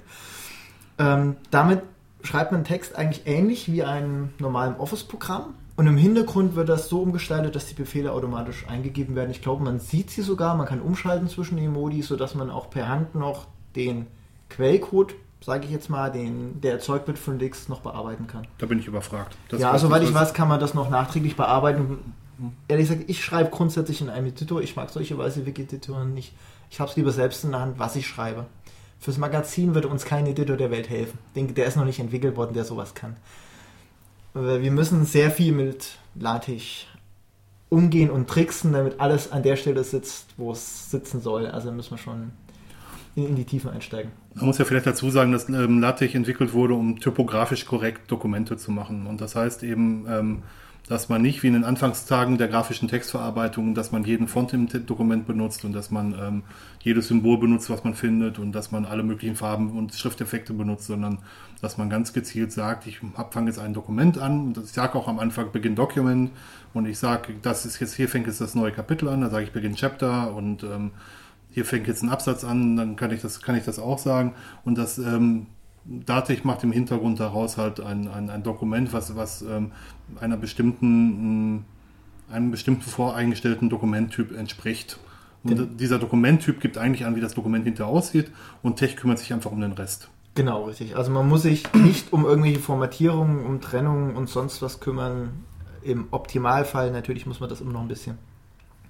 Aber ähm, man sagt eben, äh, eher, was man haben will. Man bestimmt den Inhalt, nicht unbedingt das Aussehen. Das ist eigentlich eine Stärke. Man muss sich zum Beispiel auch um Abbildung oder sowas. Jeder kennt es, glaube ich, von Office, egal welches Office jetzt, dass man eine Abbildung hat und schiebt die nur um eine Zeile nach oben und plötzlich macht es Schwupps und die Abbildung ist weg oder auf einer anderen Seite oder sonst was. Das ist etwas, da muss man sich nicht drum kümmern. Man setzt das an die Stelle, wo man es im Dokument haben will und dadurch fügt es da ein, wo es sinnvoll ist. Nicht unbedingt an der gleichen Stelle, was bei wissenschaftlichen Arbeiten, wofür LaTeX ja meistens benutzt wird, ähm, ja, unbedingt notwendig ist, sondern das ist dann eben gegebenenfalls ein, zwei Seiten später, wo es dann eben hinpasst. Mhm. Das ist der Unterschied. Mhm. Das ist leider eben auch die Hürde fürs Magazin, weil wir missbrauchen ja LaTeX eigentlich für die Magazinerstellung. ist, äh, LaTeX wurde dafür nicht entwickelt. Dafür gibt es erst so jetzt Kontext als Neuentwicklung. Dazu weiß ich aber auch sehr wenig. Das ist noch relativ neu. Habe ich noch, mir noch nicht angeschaut. Das sollte man eher, glaube ich, für solche Magazine nehmen können. Ähm, wird gegebenenfalls irgendwann mal getestet bei uns. LaTeX ist ja aktuell in der Version 2. irgendwas. Äh, ja, irgendwas. Es soll ja eine 3 geben, habe ich irgendwo mal gehört, in Göttingen oder so. Ist gut möglich, dass irgendwann mal eine LaTeX 3 Version ja. erscheint, ja. Äh, kann ich aber auch leider gar nichts hinaus sagen. Nein. Ja. Also äh, ich, ich bin, was die LaTeX-Entwicklung selbst angeht, gar nicht so aktiv. Ich bin zwar im Dante-Verein, mhm. das ist der deutsche, äh, die deutsche Tech-Anwendervereinigung, bin ich zwar Mitglied, und lese da auch so das äh, Mitgliedsmagazin, was vierteljährlich rauskommt. Die technische Komödie. Genau, richtig. Oh, kann man ja namentlich erwähnen, richtig. Äh, sehr gut eigentlich auch. Es sind interessante Beiträge über Tech und LaTeX drin. Ähm, wie war ich da hingekommen? Achso, aber ich verfolge ansonsten die Entwicklung von LaTeX nicht wirklich mit. Mhm. Also kenne ich mich ja. gar nicht aus. Ich, in der Hinsicht bin ich eigentlich wirklich fortgeschrittener Anwender, sage ich mal. Mehr, mehr nicht. Ja. Kein Entwickler. Jetzt, wenn ein Hörer von uns, der LaTeX nicht kennt, mal sagt, ja, also der Dominik, der spricht jetzt so positiv davon, ich will das mal probieren. Ja, was braucht er? Äh, die Frage, die wir noch nicht beantwortet haben, wo läuft es überall? Ich glaube überall, bei Mac so mit ein paar Ausnahmen, glaube ich, mhm, läuft genau. auch alles. Und was braucht man? Genau, also es ist sehr distributionsunabhängig, sage ich mal. Es gibt verschiedene LaTeX-Distributionen das ist jetzt sehr verwirrend. Also man hat in, gegebenenfalls in seiner Linux-Distribution eine LaTeX-Distribution. Durchgesetzt hat sich aber eigentlich TechLive. Vor allem eben unter Linux. Unter Windows gibt es vor allem noch MiGTex. Äh, MiGTech, das habe ich auch falsch gesagt.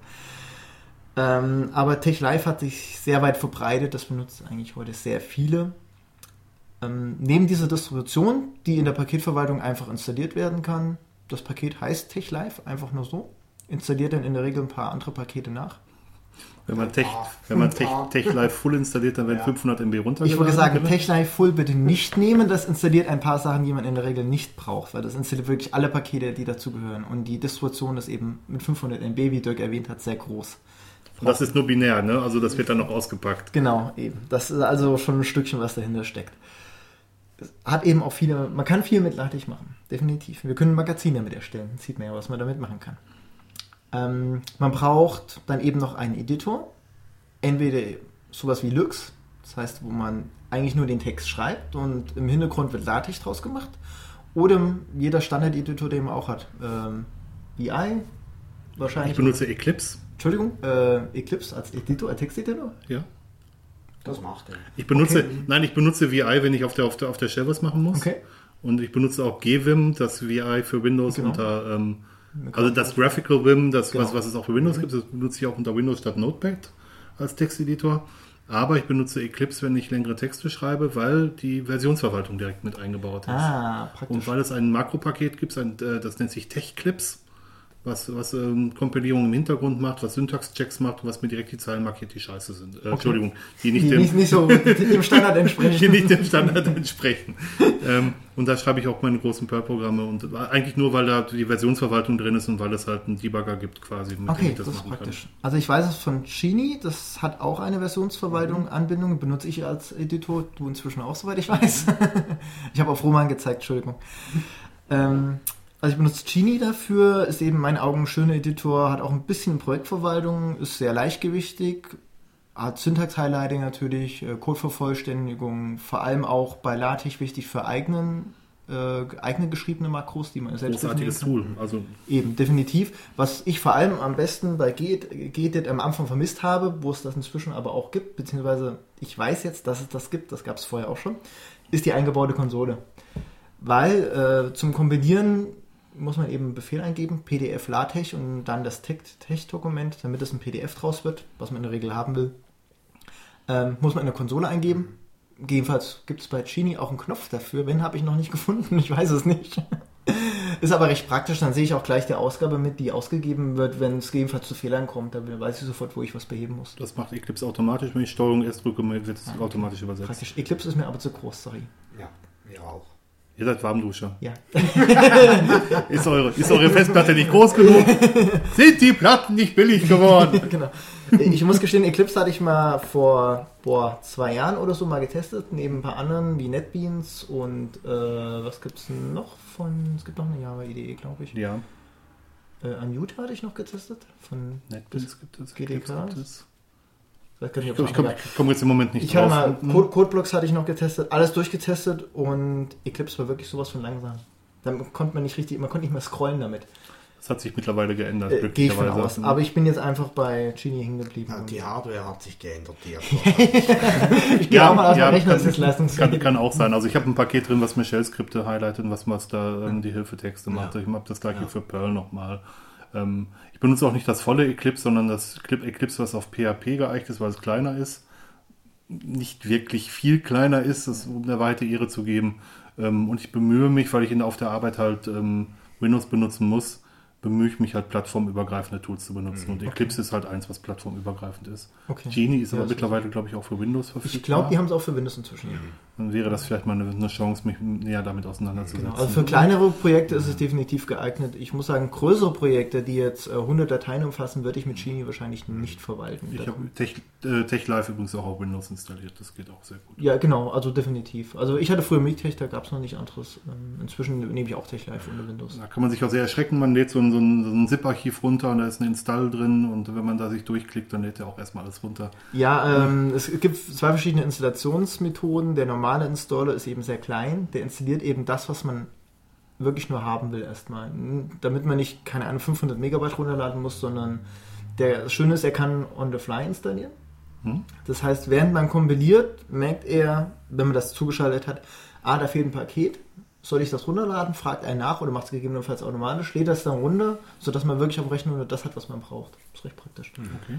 Äh, das klappt bei MIGTech, bei TechLive klappt das hoffentlich auch, weiß ich gerade nicht. Weiß ich auch nicht. Also bei, bei, bei TechLive ist es so, dass der im Standard erstmal alles runterladen will.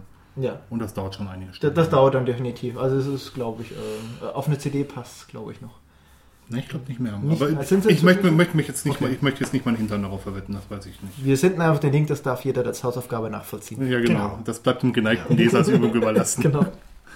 Wir sind ja bei den einfachen, nein, nicht bei den einfachen Benutzern, sondern bei denen, die das das erste Mal benutzen wollen. Genie bringt ja von Haus aus alles mit, das man braucht. Genau. Äh, Gedit zum Beispiel, da gibt es noch ein Plugin, das Genau. heißt Gedit minus äh, LaTeX minus, nein, Äh, eigentlich heißt Rabbe. Oder, ach nee, sie haben es umbenannt inzwischen. ja, es früher, heißt, früher war es Rabbe. heißt Gedit minus Plugin minus LaTeX, glaube ich. Das ist möglich, ja. Ja. Wenn es so nicht heißt, steht es im Blog, wie es richtig ist. Ja.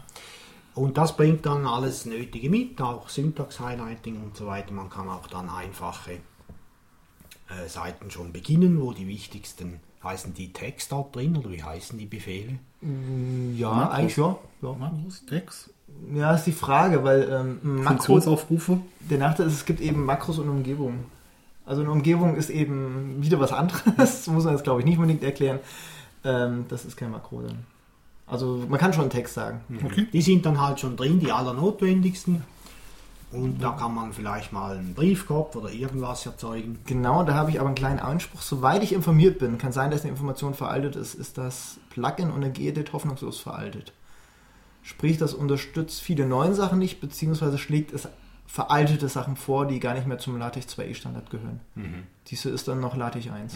Also hatte keine Die 1. zwei Epsilons. Äh, oh, Entschuldigung, ja, es, ist, es ist ein Epsilon, kein E. Ah, ja, richtig, genau. Gut, War aber es allein in zu der, sprechen. in der Regel nutzen wir sowieso Genie. Dort hat man Ja, das eben genau. Genau, da hat man da auch das Aktuelle. Ja.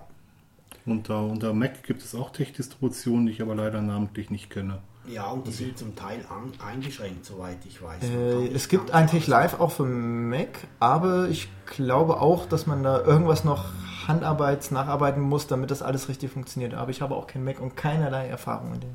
In solchen Fällen kann ich eine virtuelle Maschine empfehlen, indem man sich ein Linux installiert und dann ist gut. Dann ist Ruhe. Genau, dann braucht man nur noch irgendwie die Erfahrung, wie man die blöden Daten von der VM auf den Rechner kriegt und umgekehrt. Das ist aber ein anderes Thema für den nächsten Podcast. Ist einfach. Ja. Aber jetzt, wo VirtualBox von Oracle massiv ähm, untersucht wird, werden wir uns mal sowieso ein neues Eben, genau, nimmt ja eh jeder. KVM oder was weiß ich nicht. Genau. genau, finde ich auch. Äh, Entschuldigung. Ja, Zurück. du hast vorher ganz kurz erwähnt, Dominik, wenn man dann den Quellcode, sage ich jetzt mal, wenn man den fertig hat, dann ist man noch nicht fertig. Genau, ich, dann Ja. ist man in der Regel noch nicht fertig. Dann hat man eben nur eine schöne Textseite mit Text drin, aber das bringt einen auch nicht weiter. Man muss den Text noch übersetzen. Kompilieren sage ich jetzt nicht, weil es ist wirklich ein Übersetzungsvorgang. Das heißt, man gibt auf der Konsole, so ein Terminal, was auch immer ihr nutzt, ähm, den Befehl PDF-LaTeX ein und dann gefolgt von dem Dokument. Und dann wird es einfach übersetzt und ein PDF wird draus, wenn man keine Fehler in dem Dokument hat. Ansonsten wird gar nichts draus. Die Fehlermeldungsanzeige ist äh, gewöhnungsbedürftig, sage ich mal. Man, man muss sie wirklich interpretieren können und man landet nicht immer an der richtigen Stelle, wo der eigentliche Fehler aufgetreten ist. Das ist ein kleiner Nachteil. Also wäre schön, wenn es irgendwie so ein Tech-Error to verständliches Deutsch-Converter gäbe. äh, der fehlt leider noch ein bisschen. Nach einer Zeit hat man aber, wenn man sich lang genug besch- beschäftigt hat, raus, woran es hängt. Dann sieht man sofort an der Fehlermeldung, ah, okay, da hängt's.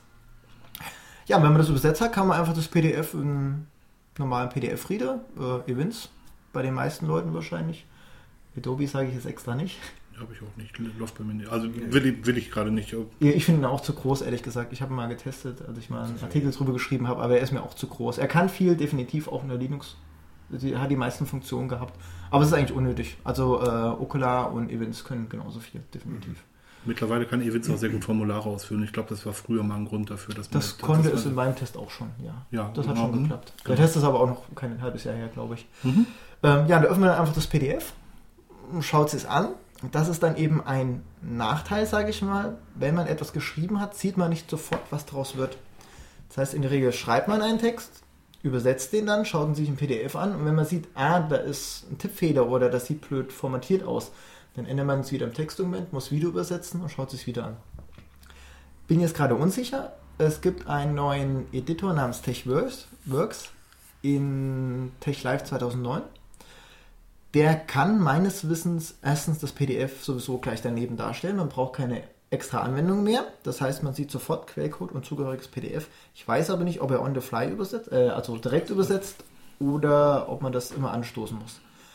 Aber Vorteil bei TechVerse ist, man kann, äh, es gibt eine Verbindung zwischen Dokument und PDF. Das heißt, man kann PDF eine Zeile anklicken und landet dazu dann im Textdokument an der richtigen Zeile, wo der Code hinterherkommt. Okay. Das ist sehr praktisch. Also das kann man an einigen Stellen brauchen, vor allem bei großen Dokumenten natürlich, wenn man nur zehn Zeilen geschrieben hat, hat man das hoffentlich noch im Blick. Aber wenn man ein Dokument hat mit, ähm, keine Ahnung, wie bei uns, besteht aus mehreren Dateien aufgeteilt. Man muss nicht alles in eine Datei schreiben, sondern kann das aufteilen in einzelne Dateien und hat dann 20 Dateien oder sowas, ist es vielleicht nicht schlecht, wenn man im PDF einfach nur die Stelle anklickt und landet in der richtigen Datei. Das ist dann schon hilfreich. Aber ich habe TechWords noch nie getestet, deswegen. Ich habe gesehen, dass es installiert wurde unter Windows. Ich habe es auch noch nie gestartet. Genau, okay. Es wird wahrscheinlich auch unter Linux dabei sein, also gehe ich fest von aus. Ja, ja, aber ich habe es nur auf der Ubocon, da hat der Adrian das mal vorgestellt, auf der letzten Ubocon 2009. Und daher kenne ich den auch noch. Da wäre vielleicht ein Hinweis an der Stelle angebracht, dass du zwei Workshops gemacht hast auf der letzten Ubocon zu LaTeX. Genau, richtig. Da hatte ich zwei Workshops. Einmal so ein Einsteiger-Workshop, der sich natürlich jetzt an alle richten würde, die sich mal äh, anschauen wollen. Deswegen erwähne ich das gerade. Ja, gute Überleitung, Dirk. ja, ähm, da habe ich so die Standardbefehle erklärt, langsam, wie man ein Dokument erstellt. Es gehört gar nicht viel dazu. Ich glaube, um ein normales Dokument zu erstellen, reichen drei Zeilen und man hat schon einen Text. Das ist dann wahrscheinlich noch englischer, äh, englischer Text, weil per Standard keine deutschen Umlaute und sowas gemacht werden. Das muss man erst extra sagen. Aber das ist eine gute Einsteigerfolie, die man sich anschauen kann, wenn man eben noch ein bisschen was lernen will, wenn man noch neu dabei ist. Wird alles erklärt. Was Du hast die Präsentation auch mit Tech gemacht, das muss man dazu sagen. ja, genau, die Präsentation ist auch mit Tech gemacht. Also man kann mit Tech eben wirklich sehr viel machen. Nicht nur Bücher schreiben, sondern eben auch zum Beispiel äh, über die Beamer-Präsentation bzw. über das Beamer-Paket kann man eben auch Folien äh, gestalten und äh, ich nutze es sehr gerne. Dirks, muss ich, da muss ich jetzt drauf eingehen, Entschuldigung. Dirks Vortrag war auch sehr gut, den werde ich wahrscheinlich auf der nächsten Ubicon nutzen. Der hat nämlich einfach nur einen Texteditor gehabt und dann einfach nur runtergescrollt. Fand ich super. Ähm, der nächste Workshop bei mir wird nämlich auch auf der Konsole spielen und da ist ein PDF-Reader im Hintergrund einfach nur störend. Das heißt, äh, da, brauche, da werde ich gleich in Genie weiterarbeiten. Ja, der Dirk wird ähm, den nächsten Vortrag in, in Beamer machen. Schön, dass habt. Haben wir gut gewechselt. Ja, Ja, gut. zu den uns. beiden äh, Vorträgen noch eine kleine Ergänzung. Also Dominiks Arbeit ist ja teilweise damals aufgezeichnet worden, ist noch zu hören bei Radio Tux, die Sendung über die Ubucon. Und Dirk, deine Präsentationsmethode, die ist ja auf deinem Blog verfügbar, wie man das Das mit... ist einfach äh, eine Textdatei. Also ja, ja, ja, Aber, aber auch als Vorlage. ja, als Vorlage ist die schon da. Also man Echt? muss ich- praktisch ich nichts mehr machen. Vorlage. Man kann alles bei dir klauen, Ja. soweit ich weiß. Man kann nämlich, glaube ich, auch sogar ein Video sehen, ähm, wenn man das will. Aber ich glaube, Ja, das, das will bei. Dirk muss man einfach weit nach hinten, weil der schreibt so viel, da muss man weit nach hinten scrollen, bis man das findet. Das oder ist nach, wahr. nach Film suchen, glaube ich, oder? Nee, ich habe ähm, oben in der, in, in der Kopfzeile habe ich einen Link Ubu, äh, Ubuntu und da steht drauf, was ich bei Ubuntu so alles für, für Blödsinn mache. Und da sind auch meine Vorträge verlinkt und auch die Links auf die Videos drin, tatsächlich. Ja. Ja, äh, auf den zweiten Vortrag wollte ich nur kurz eingehen. Ja, Der zeigt nämlich, wie das Magazin erstellt wird. Ähm, zumindest ansatzweise. Ich habe es ein bisschen abgespeckt, um in zwei Stunden einigermaßen hinzukommen, was wir natürlich nicht geschafft haben, wie üblich. Ähm, da stelle ich dann vor, wie man das Layout von so einem Magazin eigentlich macht, wie man das mit LaTeX gestalten kann, weil es ist eben doch schon trickreich. Ich hatte ja vorhin schon gesagt, Bilder bindet man ein und LaTeX stellt die eben dahin, wo es passt. Ist im Magazin natürlich das Blödste, was man machen kann. Wenn ich sage, das Bild soll an die Stelle, dann soll das Bild an die Stelle und soll eben auch da bleiben. Da muss man eben ein bisschen tricksen, damit das auch wirklich so klappt. Das sieht man dann eben in dem zweiten Vortrag, der sich eher an fortgeschrittene Anwender richtet. Jetzt möchte ich gleich die Kurve kriegen und vorher was anderes noch erwähnen. Ja. Du hast ähm, auf meinem Bitten hin deinen Lebenslauf, den du gemacht hast, ähm, deine Bewerbungsunterlagen online gestellt, auch Tech.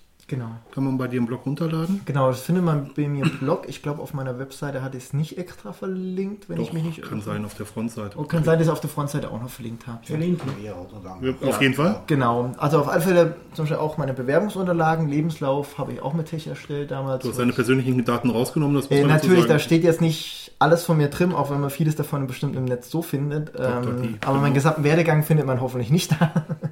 Den habe ich natürlich Ja, bei rausgestrichen. deinen es noch nicht. e eben, genau, richtig, bei meinen äh, 20 Lenzen oder mehr. Ja, genau. 20F oder so. Ja. Ähm, jetzt würde ich die Kurve zurückkriegen, wenn ihr so krude Workarounds machen müsst, also wenn ihr im Prinzip ähm, das System vergewaltigen müsst, warum LaTeX?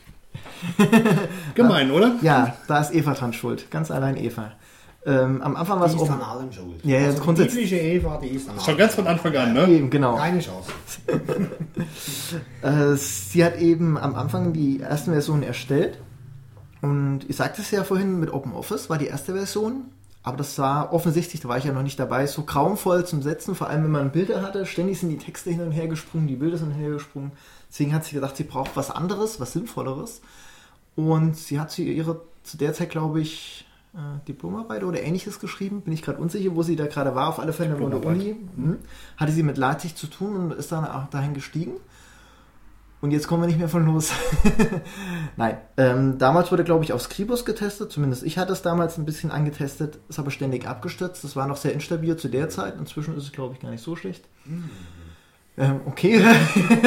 ich weiß einige Leute, die professionell tatsächlich damit setzen. Irgendwie genau, ja. Deswegen. Also es kann, glaube ich, eingesetzt werden. Wahrscheinlich aber nur diese, dieses Next Generation, also Scribus-NG. Also die, die, die neuen genau, Genau. Und äh, mit OpenOffice hätte man vielleicht auch weitermachen können. Das hätte man vielleicht irgendwann beherrscht. Aber ich habe zum Beispiel gesehen, die PDFs, die bei OpenOffice rauskommen, sind nicht optimiert. Die sind riesig. Vor allem, wenn man Bilder anbindet, sind ja. die echt äh, jenseits von Gut und Böse. Das ist vielleicht auch mal eine Sache, die man tatsächlich sagen muss. Textverarbeitungen sind für das, was sie machen sollen, wirklich eine Qual. Egal, ob es äh, Microsoft Word ist oder ob es OpenOffice äh, Writer ist große Texte mit diesen Textverarbeitungen zu schreiben, ist einfach eine Qual. Ja, also finde ich auch, definitiv. Und ein Zehren an den Nerven. Absolut. Ja. Und das, dabei ist es völlig egal, welcher Hersteller ist. Abbey Word kann ich jetzt nicht sagen. Abbey, das lerne ich im Moment als sehr, sehr schnelle Textverarbeitung kennen, aber ähm, mit Tech geht es einfach besser. ich, ich kann aber sagen, es gibt schlimmere. Ich sage jetzt aber ganz bestimmt keine Namen, das können wir nachher privat besprechen. Es gibt aber noch schlimmere ähm, Office-Programme oder Schreibprogramme die sind wirklich jenseits von Gut und Böse. Also da ist das echt, was äh, Microsoft und OpenOffice liefert, echt ein Du darfst eine eigene Meinung haben? Nee, das hat äh, Gründe, warum ich das nicht sage. Da gehe ich später okay, drauf ein. Okay, gut. Genau. Aber es, es, gibt sie definitiv. Also ab und zu können wir uns glücklich schätzen über das, was wir haben. Scheint es so ein Eigengebräu zu sein von irgendwie. Okay, verstehe. Gut. Nein, aber warum wundert es nicht? Also ihr kommt jetzt also, nicht mehr von los. Genau, Gut, jetzt also los. ihr habt ja am Anfang ist das freie Magazin entstanden, als DIN A4-Seite hochkant. Genau. Irgendwann kam der, ähm, du sitzt jetzt gerade in der Sonne, ähm, irg irgendwann kam der Kundenwunsch, sage ich mal, dass das ja eigentlich ein Bildschirmmagazin ist und dass es auf dem Bildschirmformat angeglichen werden soll. Da kam es dann ins Square-Format. Ich glaube, es war, das war aber kein Kundenwunsch. Ich glaube, es ist auf unserem Mist gewachsen. Ich bin ehrlich gesagt ganz unsicher, wer das mal gesagt hat. Kann sein, dass es vielleicht von außen mal angeregt wurde. Oder ich habe gerade zu dem Zeitpunkt mitgeholfen, das kann auch sehr gut sein. Ach, du warst, okay. nein, nein, ich habe ja eine Zeit lang ein bisschen, bisschen, bisschen ja. bei der Technik mitgeholfen. Genau, dann sind wir, auf, äh, sind wir jedenfalls mhm. aufs Querformat umgestiegen. Mhm wie du eben sagtest, die meisten Benutzer lesen es eben an einem Bildschirm, beziehungsweise lasen es an einem Bildschirm. Damals gab es noch keine mobilen Lesegeräte, wo man irgendwas hochgelesen hätte können. Und den Bildschirm hochkant stellen geht auch nicht bei jedem Bildschirm. ist dann nicht so praktisch. Ähm, deswegen haben wir uns entschieden auf Breitbild. Man kriegt eben wesentlich mehr Text unter. Das war schon wesentlich praktischer. Und man kann auch wirklich die ganze, wer heute einen 24 Zoll Monitor hat, ich sage mir ist das Magazin sogar zu groß da. Ich mache das Magazin nie auf 24 Zoll, das ist grauenvoll. Da wird mir erschlagen von der Wucht der Buchstaben. So alt bin ich dann noch nicht, dass ich so große Buchstaben brauche. Aber du könntest es aus dem Fernsehsessel lesen. Ja, also aus zwei Meter Entfernung kann man es immer noch erkennen. Ja, richtig. Ähm, da sind wir umgestiegen, genau. Jetzt darfst du weitermachen, weil ich dich unterbrochen habe. Ja, gar kein Problem. Und ähm, jetzt, jetzt macht ihr weiter LaTeX und warum kommt ihr nicht mehr davon los? Ich meine, gut, das eine ist natürlich, dass ihr jetzt alle Altdaten in LaTeX habt. Also jetzt alle Altdaten weg, wegzuwerfen oder zu konvertieren in ein neues System. Das ist bei vier Jahren, die das freie Magazin oder viereinhalb Jahren, die das freie Magazin mittlerweile da ist, ist das echt Arbeit. Gar, keine, gar keine, Frage. Ähm, vor allem, wenn man sich überlegt, wie viel Arbeit im Setzen wirklich drinsteckt. Das müsste ja im neuen System nochmal komplett neu gesetzt werden. Ähm, genau. aber warum dann immer noch LaTeX? Also ich meine, jetzt könnt, könnt ihr sagen, wir machen jetzt hier einen Schnitt bis Ende 2010. PDFs sind PDFs, ist egal, mit welchem mhm. System wir sie machen. Ähm, warum immer noch LaTeX? So blöd es klingt, weil es einfach ist. Widerspricht jetzt so ein bisschen, was ich vorhin gesagt habe, ich weiß. Äh, erstens, wir beherrschen das System natürlich, das ist schon mal mhm. einmal etwas. Ich beschäftige mich eben auch sehr viel mit LaTeX, das heißt, ich kann eben auch sehr viel umsetzen, was ich gegebenenfalls in Scribus oder OpenOffice so gar nicht könnte. Ich, ich habe zum Beispiel keine Ahnung, wie ich in OpenOffice schaffe, dass ich eine Kopfzeile, die aus Grafik besteht, so einbinde, dass sie auf jeder, äh, auf jeder Seite an derselben Stelle ist. Das ist mir, ich übe mal Kritik an anderen Magazinen. Ähm, wenn mir der Name einfallen wird, am Full Circle Magazin. Das ist ja das Ubuntu Magazin, was aus äh, UK kommt. Also von der englischsprachigen Community. Wenn man da einfach schnell durchscrollt, merkt man, dass die Titelleiste oben hüpft. Also die, die Kategorie oder sowas, die hüpft dann wirklich. Und das liegt eben dran, ich glaube, die nutzen OpenOffice. Ja, soweit ich weiß. Ich glaube OpenOffice und vielleicht sogar Scribus. Ah, müsste man nachlesen, steht vorne drin im Editorial. Ähm, da liegt es daran, dass das eben nicht perfekt beherrscht. Und das ist das Schöne bei LaTeX. Da sitzt wirklich alles an der einer Stelle, das bleibt eben bombenfest. Das ist eben schön. Das kriegt man da auch nicht so leicht weg. Gegebenenfalls, nein. Ähm, wenn wir das da wirklich haben wollen, das sitzt dann da und ist auf jeder kleinen Seite immer gleich. Das sorgt wirklich für Einheitlichkeit. Das ist, ich finde es eben sehr unruhig, wenn sich irgendwelche Elemente, die statisch sind und überall sein sollten, sich verändern. Das ist eben das Schöne an LaTeX. Ähm, und wir können eben viel mit umsetzen. Also, wir können auch nicht alles umsetzen. Was ich zum Beispiel noch nie hingekriegt habe, wahrscheinlich auch nie hinkriegen werde, sind Tooltips. Das heißt, über Bildern, dass man mit dem Maus fährt und sieht dann noch einen Beschreibungstext. Das habe ich bei LaTeX noch nicht hingekriegt. Soweit ich weiß, können das aber auch nur der Adobe Acrobat überhaupt anzeigen. Die anderen können es gar nicht anzeigen, selbst wenn es das gäbe. Okay, gut. Also, äh, ich, ich hole mal weiter aus. Es gibt sowas für URLs. Das heißt, man kann über ein Bild fahren, er zeigt dann die URL an. Das gibt's. Aber das können, soweit ich weiß, nicht alle. Also äh, manche PDF-Reader. Nicht alle Reader. Nicht alle Reader, ja. genau. Äh, manche Reader zeigen es dann gegebenenfalls unten sogar noch an, wenn man Glück hat. Andere zeigen es gar nicht. Okay. Ja. Und ähm, aber das sind jedenfalls so die Gründe, die definitiv so vor, äh, dafür sprechen. Man kann hier wirklich viel mit umsetzen. Also es ist sehr selten, dass wir auf ein Problem stoßen, was wir nicht umsetzen können. Ein weiterer Vorteil wird sicherlich sein, dass es ASCII-Text ist und als solcher in der Versionsverwaltung natürlich auch sehr, sehr gut zu. Ja, ist definitiv leichter zu pflegen, wobei die äh, XML-Dokumente von OpenOffice gehen auch noch, wobei die werden binär abgelegt. Also äh, der macht, glaube ich, nee, halt, die werden gezippt, also ja, gepackt. Ja, ja, aber wenn du jetzt einen Unterschied zwischen zwei Versionen sehen wolltest, dann würdest du halt sehen, dass die beiden Binärdateien sich unterscheiden, wohingegen mhm. du bei, bei zwei Textdateien tatsächlich die Zeilen siehst, die sich unterscheiden. Genau, ich bin mir jetzt ehrlich gesagt aber nicht sicher, ob man das vielleicht bei den gepackten XML-Dateien gegebenenfalls in der Versionsverwaltung sogar schon sehen kann, dass er die automatisch entpackt. Aber weiß ich nicht, da lehne ich mich gerade weiter aus dem Fenster.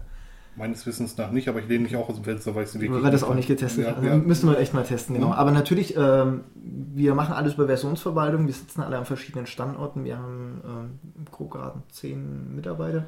Mhm. Die müssen alle drauf zugreifen. Und da ist eine Versionsverwaltung natürlich gut. Wenn zwei Leute gleichzeitig blöderweise eine Datei editieren, können das eben auch sehr leicht im Text zusammengefügt werden wenn zwei Leute ein Open Office Dokument äh, gleichzeitig bearbeiten, laden das gleichzeitig, also nacheinander hoch, gibt es einen Konflikt und einer von beiden muss dann definitiv kürzer treten. Man hat dann keine Chance. Bei Text, der wird einfach zusammen gemerged, nennt man das, also zusammengeführt. In der Regel schafft das System das sogar von alleine, wenn man nicht zu viel geändert hat. Das ist natürlich auch ein Vorteil, dass man dann auf Text angewiesen ist, ja. Klar. Eine Frage habe ich noch, die, die mir noch gerade eingefallen ist. Ihr habt eine ISSN-Nummer. Ja. Was ist eine ISDN-Nummer? Warum habt ihr eine ISSN-Nummer und wie seid ihr da dann gekommen? Ähm, mal gucken. Hey, das ist, seit wann haben wir die? Ich glaube ein Jahr oder so in etwa. Es gab damals ein Urteil, beziehungsweise eine Ankündigung, dass die Deutsche Nationalbibliothek, die eigentlich alles archiviert, was es so an Schriftstücken gibt, auch die elektronischen Sachen archivieren will. Und wir haben uns gedacht, es kostet nichts. Und es ist, glaube ich, nicht so schlecht, wenn wir in der Datenbank zu finden sind. Vor allem, wenn das Ding wirklich ähm, 500 Jahre noch aufgehoben wird. Nicht, dass es die Datenbank dann noch gäbe, aber egal. Ähm, haben wir gedacht, ist eigentlich nicht schlecht, wenn wir da auch teilnehmen könnten. Und haben uns einfach eine ISN-Nummer, ISS, ISSN-Nummer besorgt. Mhm. Ähm, was eigentlich ziemlich leicht geht, man schreibt den einfach an, beziehungsweise gibt es ein Formular auf der Webseite der äh, Deutschen Nationalbibliothek, trägt da seine Daten ein und beantragt einfach eine Nummer. Und die kann man dann einfach auf der Tilter-Seite, muss man die angeben, beziehungsweise äh, im Impressum. Und danach ist man eindeutig registriert, bei uns eben als Magazin fortlaufend, nicht als eigenes Buch oder sowas, das gibt es unterschiedliche, wie man es registriert, als fortlaufendes Werk, geht eben auch für Online-Medien, das heißt, die wirklich nur online vertrieben werden. Und da haben wir uns gedacht, machen wir mal mit. Interessanterweise, bisher wurde, soweit ich weiß, noch kein einziges äh, Magazin von uns archiviert oder irgendetwas anderes Elektronisches, weil die Bibliothek es noch nicht auf die Reihe gekriegt hat. Ich habe eine in Erinnerung, dass, es dass ich einen Artikel gelesen habe, in dem drin stand, dass die zum Stichtag haben dann die ersten Blogger angefangen, ihre kompletten Blogs hochzuladen, weil das auch darum ging, dass Blogartikel halt archiviert werden sollen. Die haben einen Datenwust an Artikeln bekommen und wussten nicht damit umzugehen. Die hatten also über, das Gesetz stand und es war ein Stichtag, an dem das passieren sollte und die wussten überhaupt nicht, wie die mit dem Datenwust umgehen und seitdem ist das storniert, soweit ich weiß. Äh, Ich weiß nicht, ob es storniert ist. Ich habe zumindest nichts gelesen von Stornierung, aber es ist zumindest angehalten. Sie überlegen sich, wie sie es weitermachen wollen. Ja, korrekt. Weil das- so ist richtig, Das ja. Problem war, wie du schon gesagt hattest, ähm, am Anfang war die Aufforderung, dass jeder den, Cont also den äh, Inhalt, den er erzeugt, hochlädt und selbst dort archiviert. Sprich, die Nationalbibliothek wollte nicht alles durchgrasen bei den Leuten, sondern man musste es aktiv selbst hochladen. Und das ist natürlich, äh, wenn es wirklich um Blogs geht, ein Heitenaufwand, den keiner machen kann oder machen will. Sprich, die haben dafür Sorge zu tragen, dass das, was sie archivieren wollen, auch selbst archivieren. Das ist auch meine Meinung. Und das ist der Grund, warum die es damals so mehr oder weniger erstmal gestoppt haben. Man hat uns auch gesagt, äh, als ich da angeschrieben habe, wann es denn losginge, dass ich erstmal die Finger stillhalten soll. Sprich, die schreiben uns an, wenn wir wirklich etwas da hochladen können, beziehungsweise wenn die Archivierung anfängt. Und das war vor anderthalb Jahren, glaube ich. Ja, ja. Oder vor einem Jahr. Also das ist schon eine Weile her und bisher kam da nichts mehr. Okay. Ich habe noch eine Frage aus einer ganz anderen Ecke, muss aber zu meiner Schande gestehen, ich habe den Namen vergessen, von denen ich jetzt sprechen will. Es gab ja mal so ein Magazin in der Schweiz. Jalm. Jalm, Genau. Dann Ja, also. Linux-Magazin. Genau. Das gibt es nicht mehr mittlerweile, das hat Schiffbruch erlitten. Wenn man so will, ja. Die wollten bei euch unterkommen oder mindestens teilweise. Ist das Ähm, passiert? Ja, das ging so halb, halb offiziell, halb inoffiziell. Man hatte mich damals mit eingeladen in den Auflösungsdiskussionsraum, den man mit Chef begleitet hat, ähm, um einfach nur die Anfrage zu starten, wie es denn ausschaut, ob die Leute bei uns unterkommen können. Problem war, wir hätten dann mit das gleiche Problem erzeugt, was Jalm hatte, nämlich viele Leute, die wenig arbeiten. Also ähm, ich versuche bei uns Wert darauf zu legen, dass die Mitglieder, die bei uns wirklich im Team fest sind, auch regelmäßig mitarbeiten. Ich finde es immer schade, wenn solche Arbeit bei Projekten, die ja eigentlich freiwillig ist, die Arbeit, so missverstanden wird, dass es auch freiwillig ist, ob man überhaupt etwas tut oder nicht. Okay. Und ähm, ja, deswegen mussten wir den meisten leider eine Absage teilen, weil wir keine neuen Leute gebraucht haben. Es haben sie aber auch, gegebenenfalls auf diese vorsichtige Aussage von mir, also auf die Absage, auch wenig gemeldet. Ich glaube nur zwei. Und nur einer, der äh, Frank Brungräber, ist dann wirklich bei uns untergekommen. Der ist dafür aber auch extrem aktiv. Also lobend erwähnen wir. Auch die anderen Mitarbeiter, Entschuldige, wenn ich jetzt nicht alle persönlich erwähne, aber er ist wirklich sehr aktiv. Das ist auch schön so. Ich, ich muss dir recht geben, ich selber habe ja auch einige Aufgaben in der Community übernommen und ähm, ich glaube, es steht jedem frei zu sagen, dass man eine Zeit lang nicht so kann, wie er gerne möchte. Und ich denke, das sollte man sich auch ehrlich eingestehen, wenn das so ist. Aber wenn man eine, eine Verpflichtung übernimmt, sollte man auch dazu stehen. Da bin ich. Wenn, ja, ist okay. Ähm, wenn denn so ist, dann sollte man, ähm, sollte man auch dazu stehen. Meiner, meiner festen Überzeugung nach. Und Bin, ja, denke ich auch. Bei uns ist es auch möglich, wenn jemand sagt, äh, das haben wir zum Beispiel aktuell, dass einer der Redakteure sagt, er ist gerade im Abi-Stress oder dass andere Leute gerade irgendeine bestimmte Verpflichtung an der Arbeit viel ist äh, los oder Hausbau oder sonst was. Ist kein Problem, dass man sich eine Auszeit nimmt. Wir halten die Leute sogar als Mitglieder weiter. Wir schmeißen die nicht extra raus. Ja, zu viel Aufwand wahrscheinlich. Ähm, die bleiben dann einfach kurz als inaktiv gem- gemerkt, aber so nach drei Monaten wäre es schön, wenn man dann wieder eine Rückmeldung geben könnte, ja, jetzt ist bei mir wieder alles in Ordnung. Wenn es länger dauert, also wenn wirklich jemand absieht, ja, ich kann jetzt ein Jahr nicht dabei sein, okay, dann ist es wahrscheinlich eher sinnvoll, er tritt aus dem Projekt aus. Und sollte er wieder Zeit haben, ist es ja kein Problem, dann kann man wirklich wieder eintreten. Das ist auch die Erfahrung, die ich gemacht habe, dass es selten, nein, dass es nie ein Problem ist, wiederzukommen. Also ähm, ich glaube, das hat sehr viel mit ehrlich, einfach mit Ehrlichkeit zu tun. Es Ja. gibt immer Lebensphasen, in denen man halt mehr Zeit hat und es gibt Lebensphasen, in denen man weniger Zeit hat. Und wenn man weniger Zeit hat, sollte man so ehrlich sein, das zugestehen. Genau, richtig. Man hilft dem Projekt nämlich auch leider nicht, wenn andere sich auf einen verlassen, weil man die Arbeit bisher gemacht hat und man macht sie plötzlich nicht mehr, am besten noch ohne was zu sagen. Dann bleibt die Arbeit nämlich liegen und man kommt im Verzug und ähm, das ist eben so ein bisschen das, was bei Jam, soweit ich weiß, Genau. das Problem war. Ja, genau. Ja, ihr habt das nicht zum Glück immer sauber auf Termin draußen. Jawohl, Das freies Magazin. Pünktlich wie die, äh, weiß ich nicht. Maurer. Deutsche Eisenbahn hätte ich gesagt, das wäre komplett gelogen. Schweizer Eisenbahn, Entschuldigung. Ja, die ist auch nicht mehr so, aber immer noch besser als ich. Immerhin die zweitbeste ÖV, also öffentliche Nahverkehrsgeschichte weltweit. Nebst Na- Japan na- oder was? Ja. So, Ja. haben wir nochmal Werbung gemacht, kommt alle in die Schweiz, die sind in die Bahn, super. Habe Ja. ich heute auch selbst erfahren. Die sind halt auch kürzer als bei euch. Was, die Bahnen sind kürzer? Ja, die Schienen mindestens. Ach so, okay. Ja, ich glaube, wir sind so langsam Nein, durch. ich habe noch was. Okay, bitte. Und zwar möchte ich hier eine Lanze dafür brechen, sich selber zu engagieren in, im Open Source und Open Community. Ähm, ihr, merkt vielleicht, ihr merkt vielleicht, dass, ähm, dass man nicht unbedingt technischen Hintergrund haben muss, um, um irgendwas zu machen. Roman und ich, wir machen einen Podcast. Ähm, gut, wir haben, setzen ein wenig Technik dafür ein, aber wir glauben halt, ähm, man muss kein Programmierer sein, um bei Open Source mitmischen zu können. Genau. Das, ich, denke, das ist einer der, der wichtigsten Anliegen aus meiner Sicht an, an die Gemeinschaft. Natürlich braucht es Programmierer, natürlich braucht es Skripter, es braucht diese äh, sympathisch gemeint Spinner, die, die die Welt anders sehen als wir, und, äh, ganz klar. Aber es braucht eben halt auch die Leute, die die, die Fähigkeiten haben, äh, zu begeistern halt einfach die Leute mitzureißen. Man muss weder programmieren können äh, noch irgendetwas skripten. Reden wäre gut, wenn man das kann, oder vielleicht auch ein paar Zeilen schreiben. Gibt auch ganz andere äh, Ansätze, wo man sich mit einbringen kann, sei das in administrativer Form oder Ideen einbringen. Wir sind jetzt in, während der Zeit jetzt dran, hier bei uns in der Deutschschweiz, Deutschschweiz etwas besser, eine bessere Organisation rund um Ubuntu aufzubauen. Und da brauchen wir Leute aus allen Ecken. Da kann wirklich jeder, der Interesse hat, etwas mittun. Man muss natürlich ganz klar dazu sagen, wenn man ein Autor für freies Magazin werden will, dann sollte man schon Artikel schreiben können und sicherlich sich auch an die Autorenrichtlinien halten können. Das ist das eine. Wenn man einen Podcast macht, dann sollte man sich trauen, was sagen zu können. Also das, das ist einfach elementar wichtig. Ähm, aber wenn, wenn den Schritt hier weitergeht, ist ähm, Ubuntu ist auf sehr vielen Messen vertreten. Es werden immer Leute gesucht, die die Messestände mit betreuen.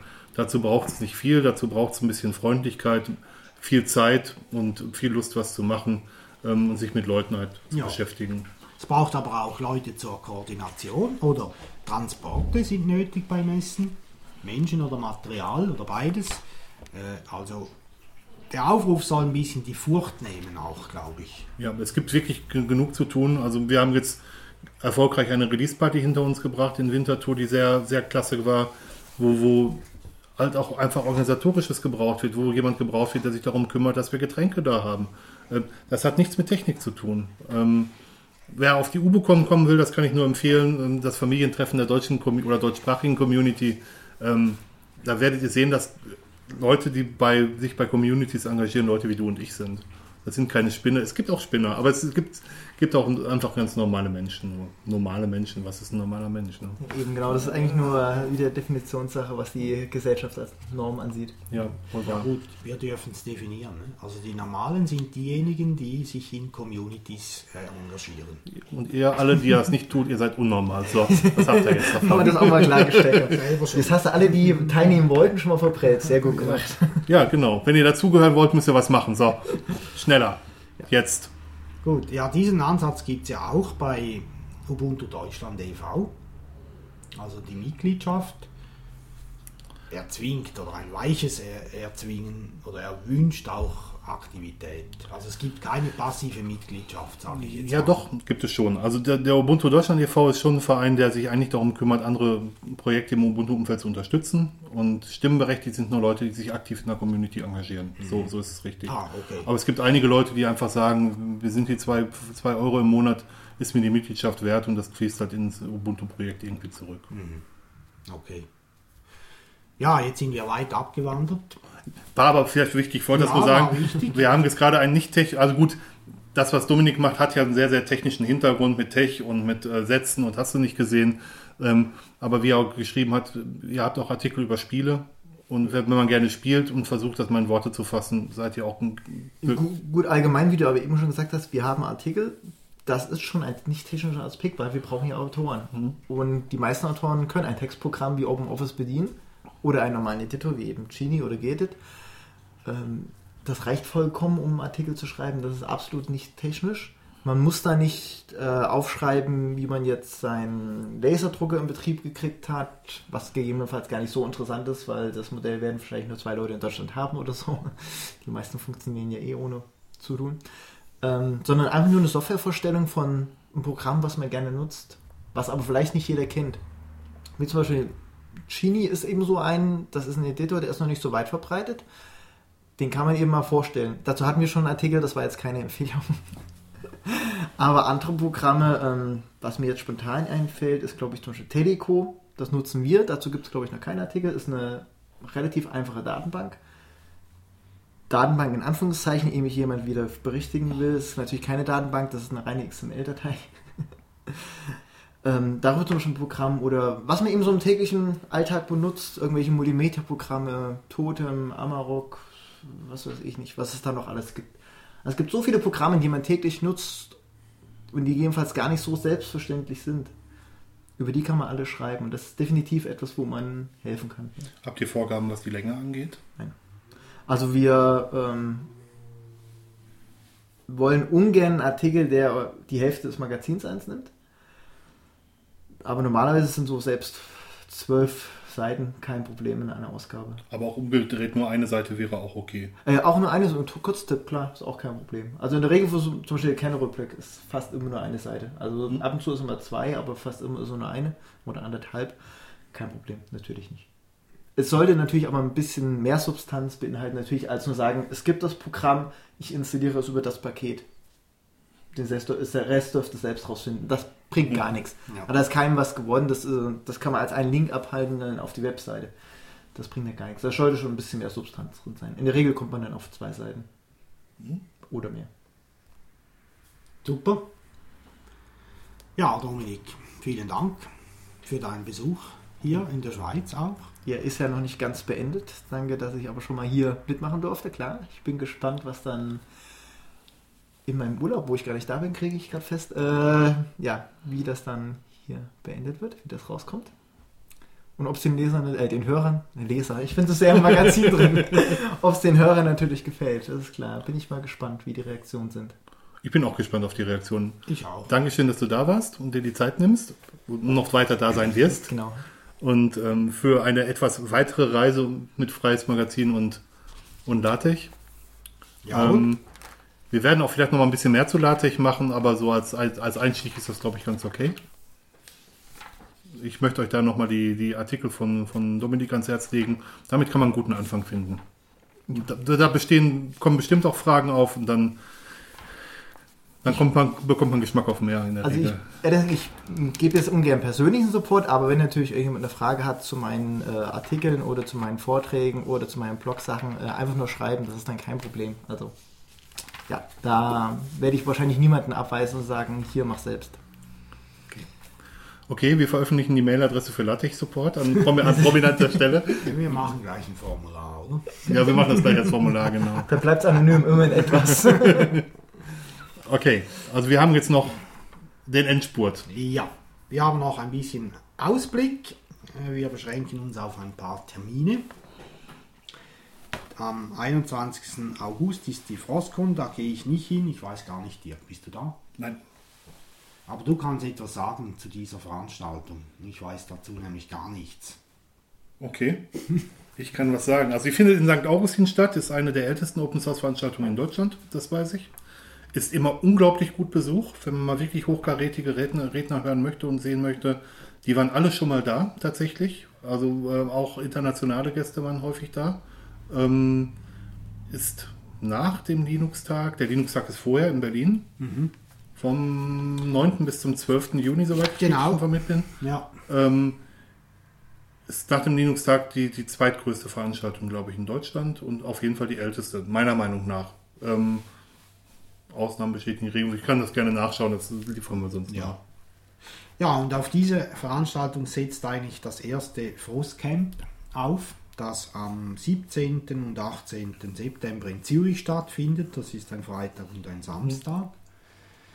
Äh, Es ist die erste Veranstaltung dieser Art und ich bin auch sehr froh, passiert das in Zürich, weil wir sind da etwas arm dran in solchen Veranstaltungen.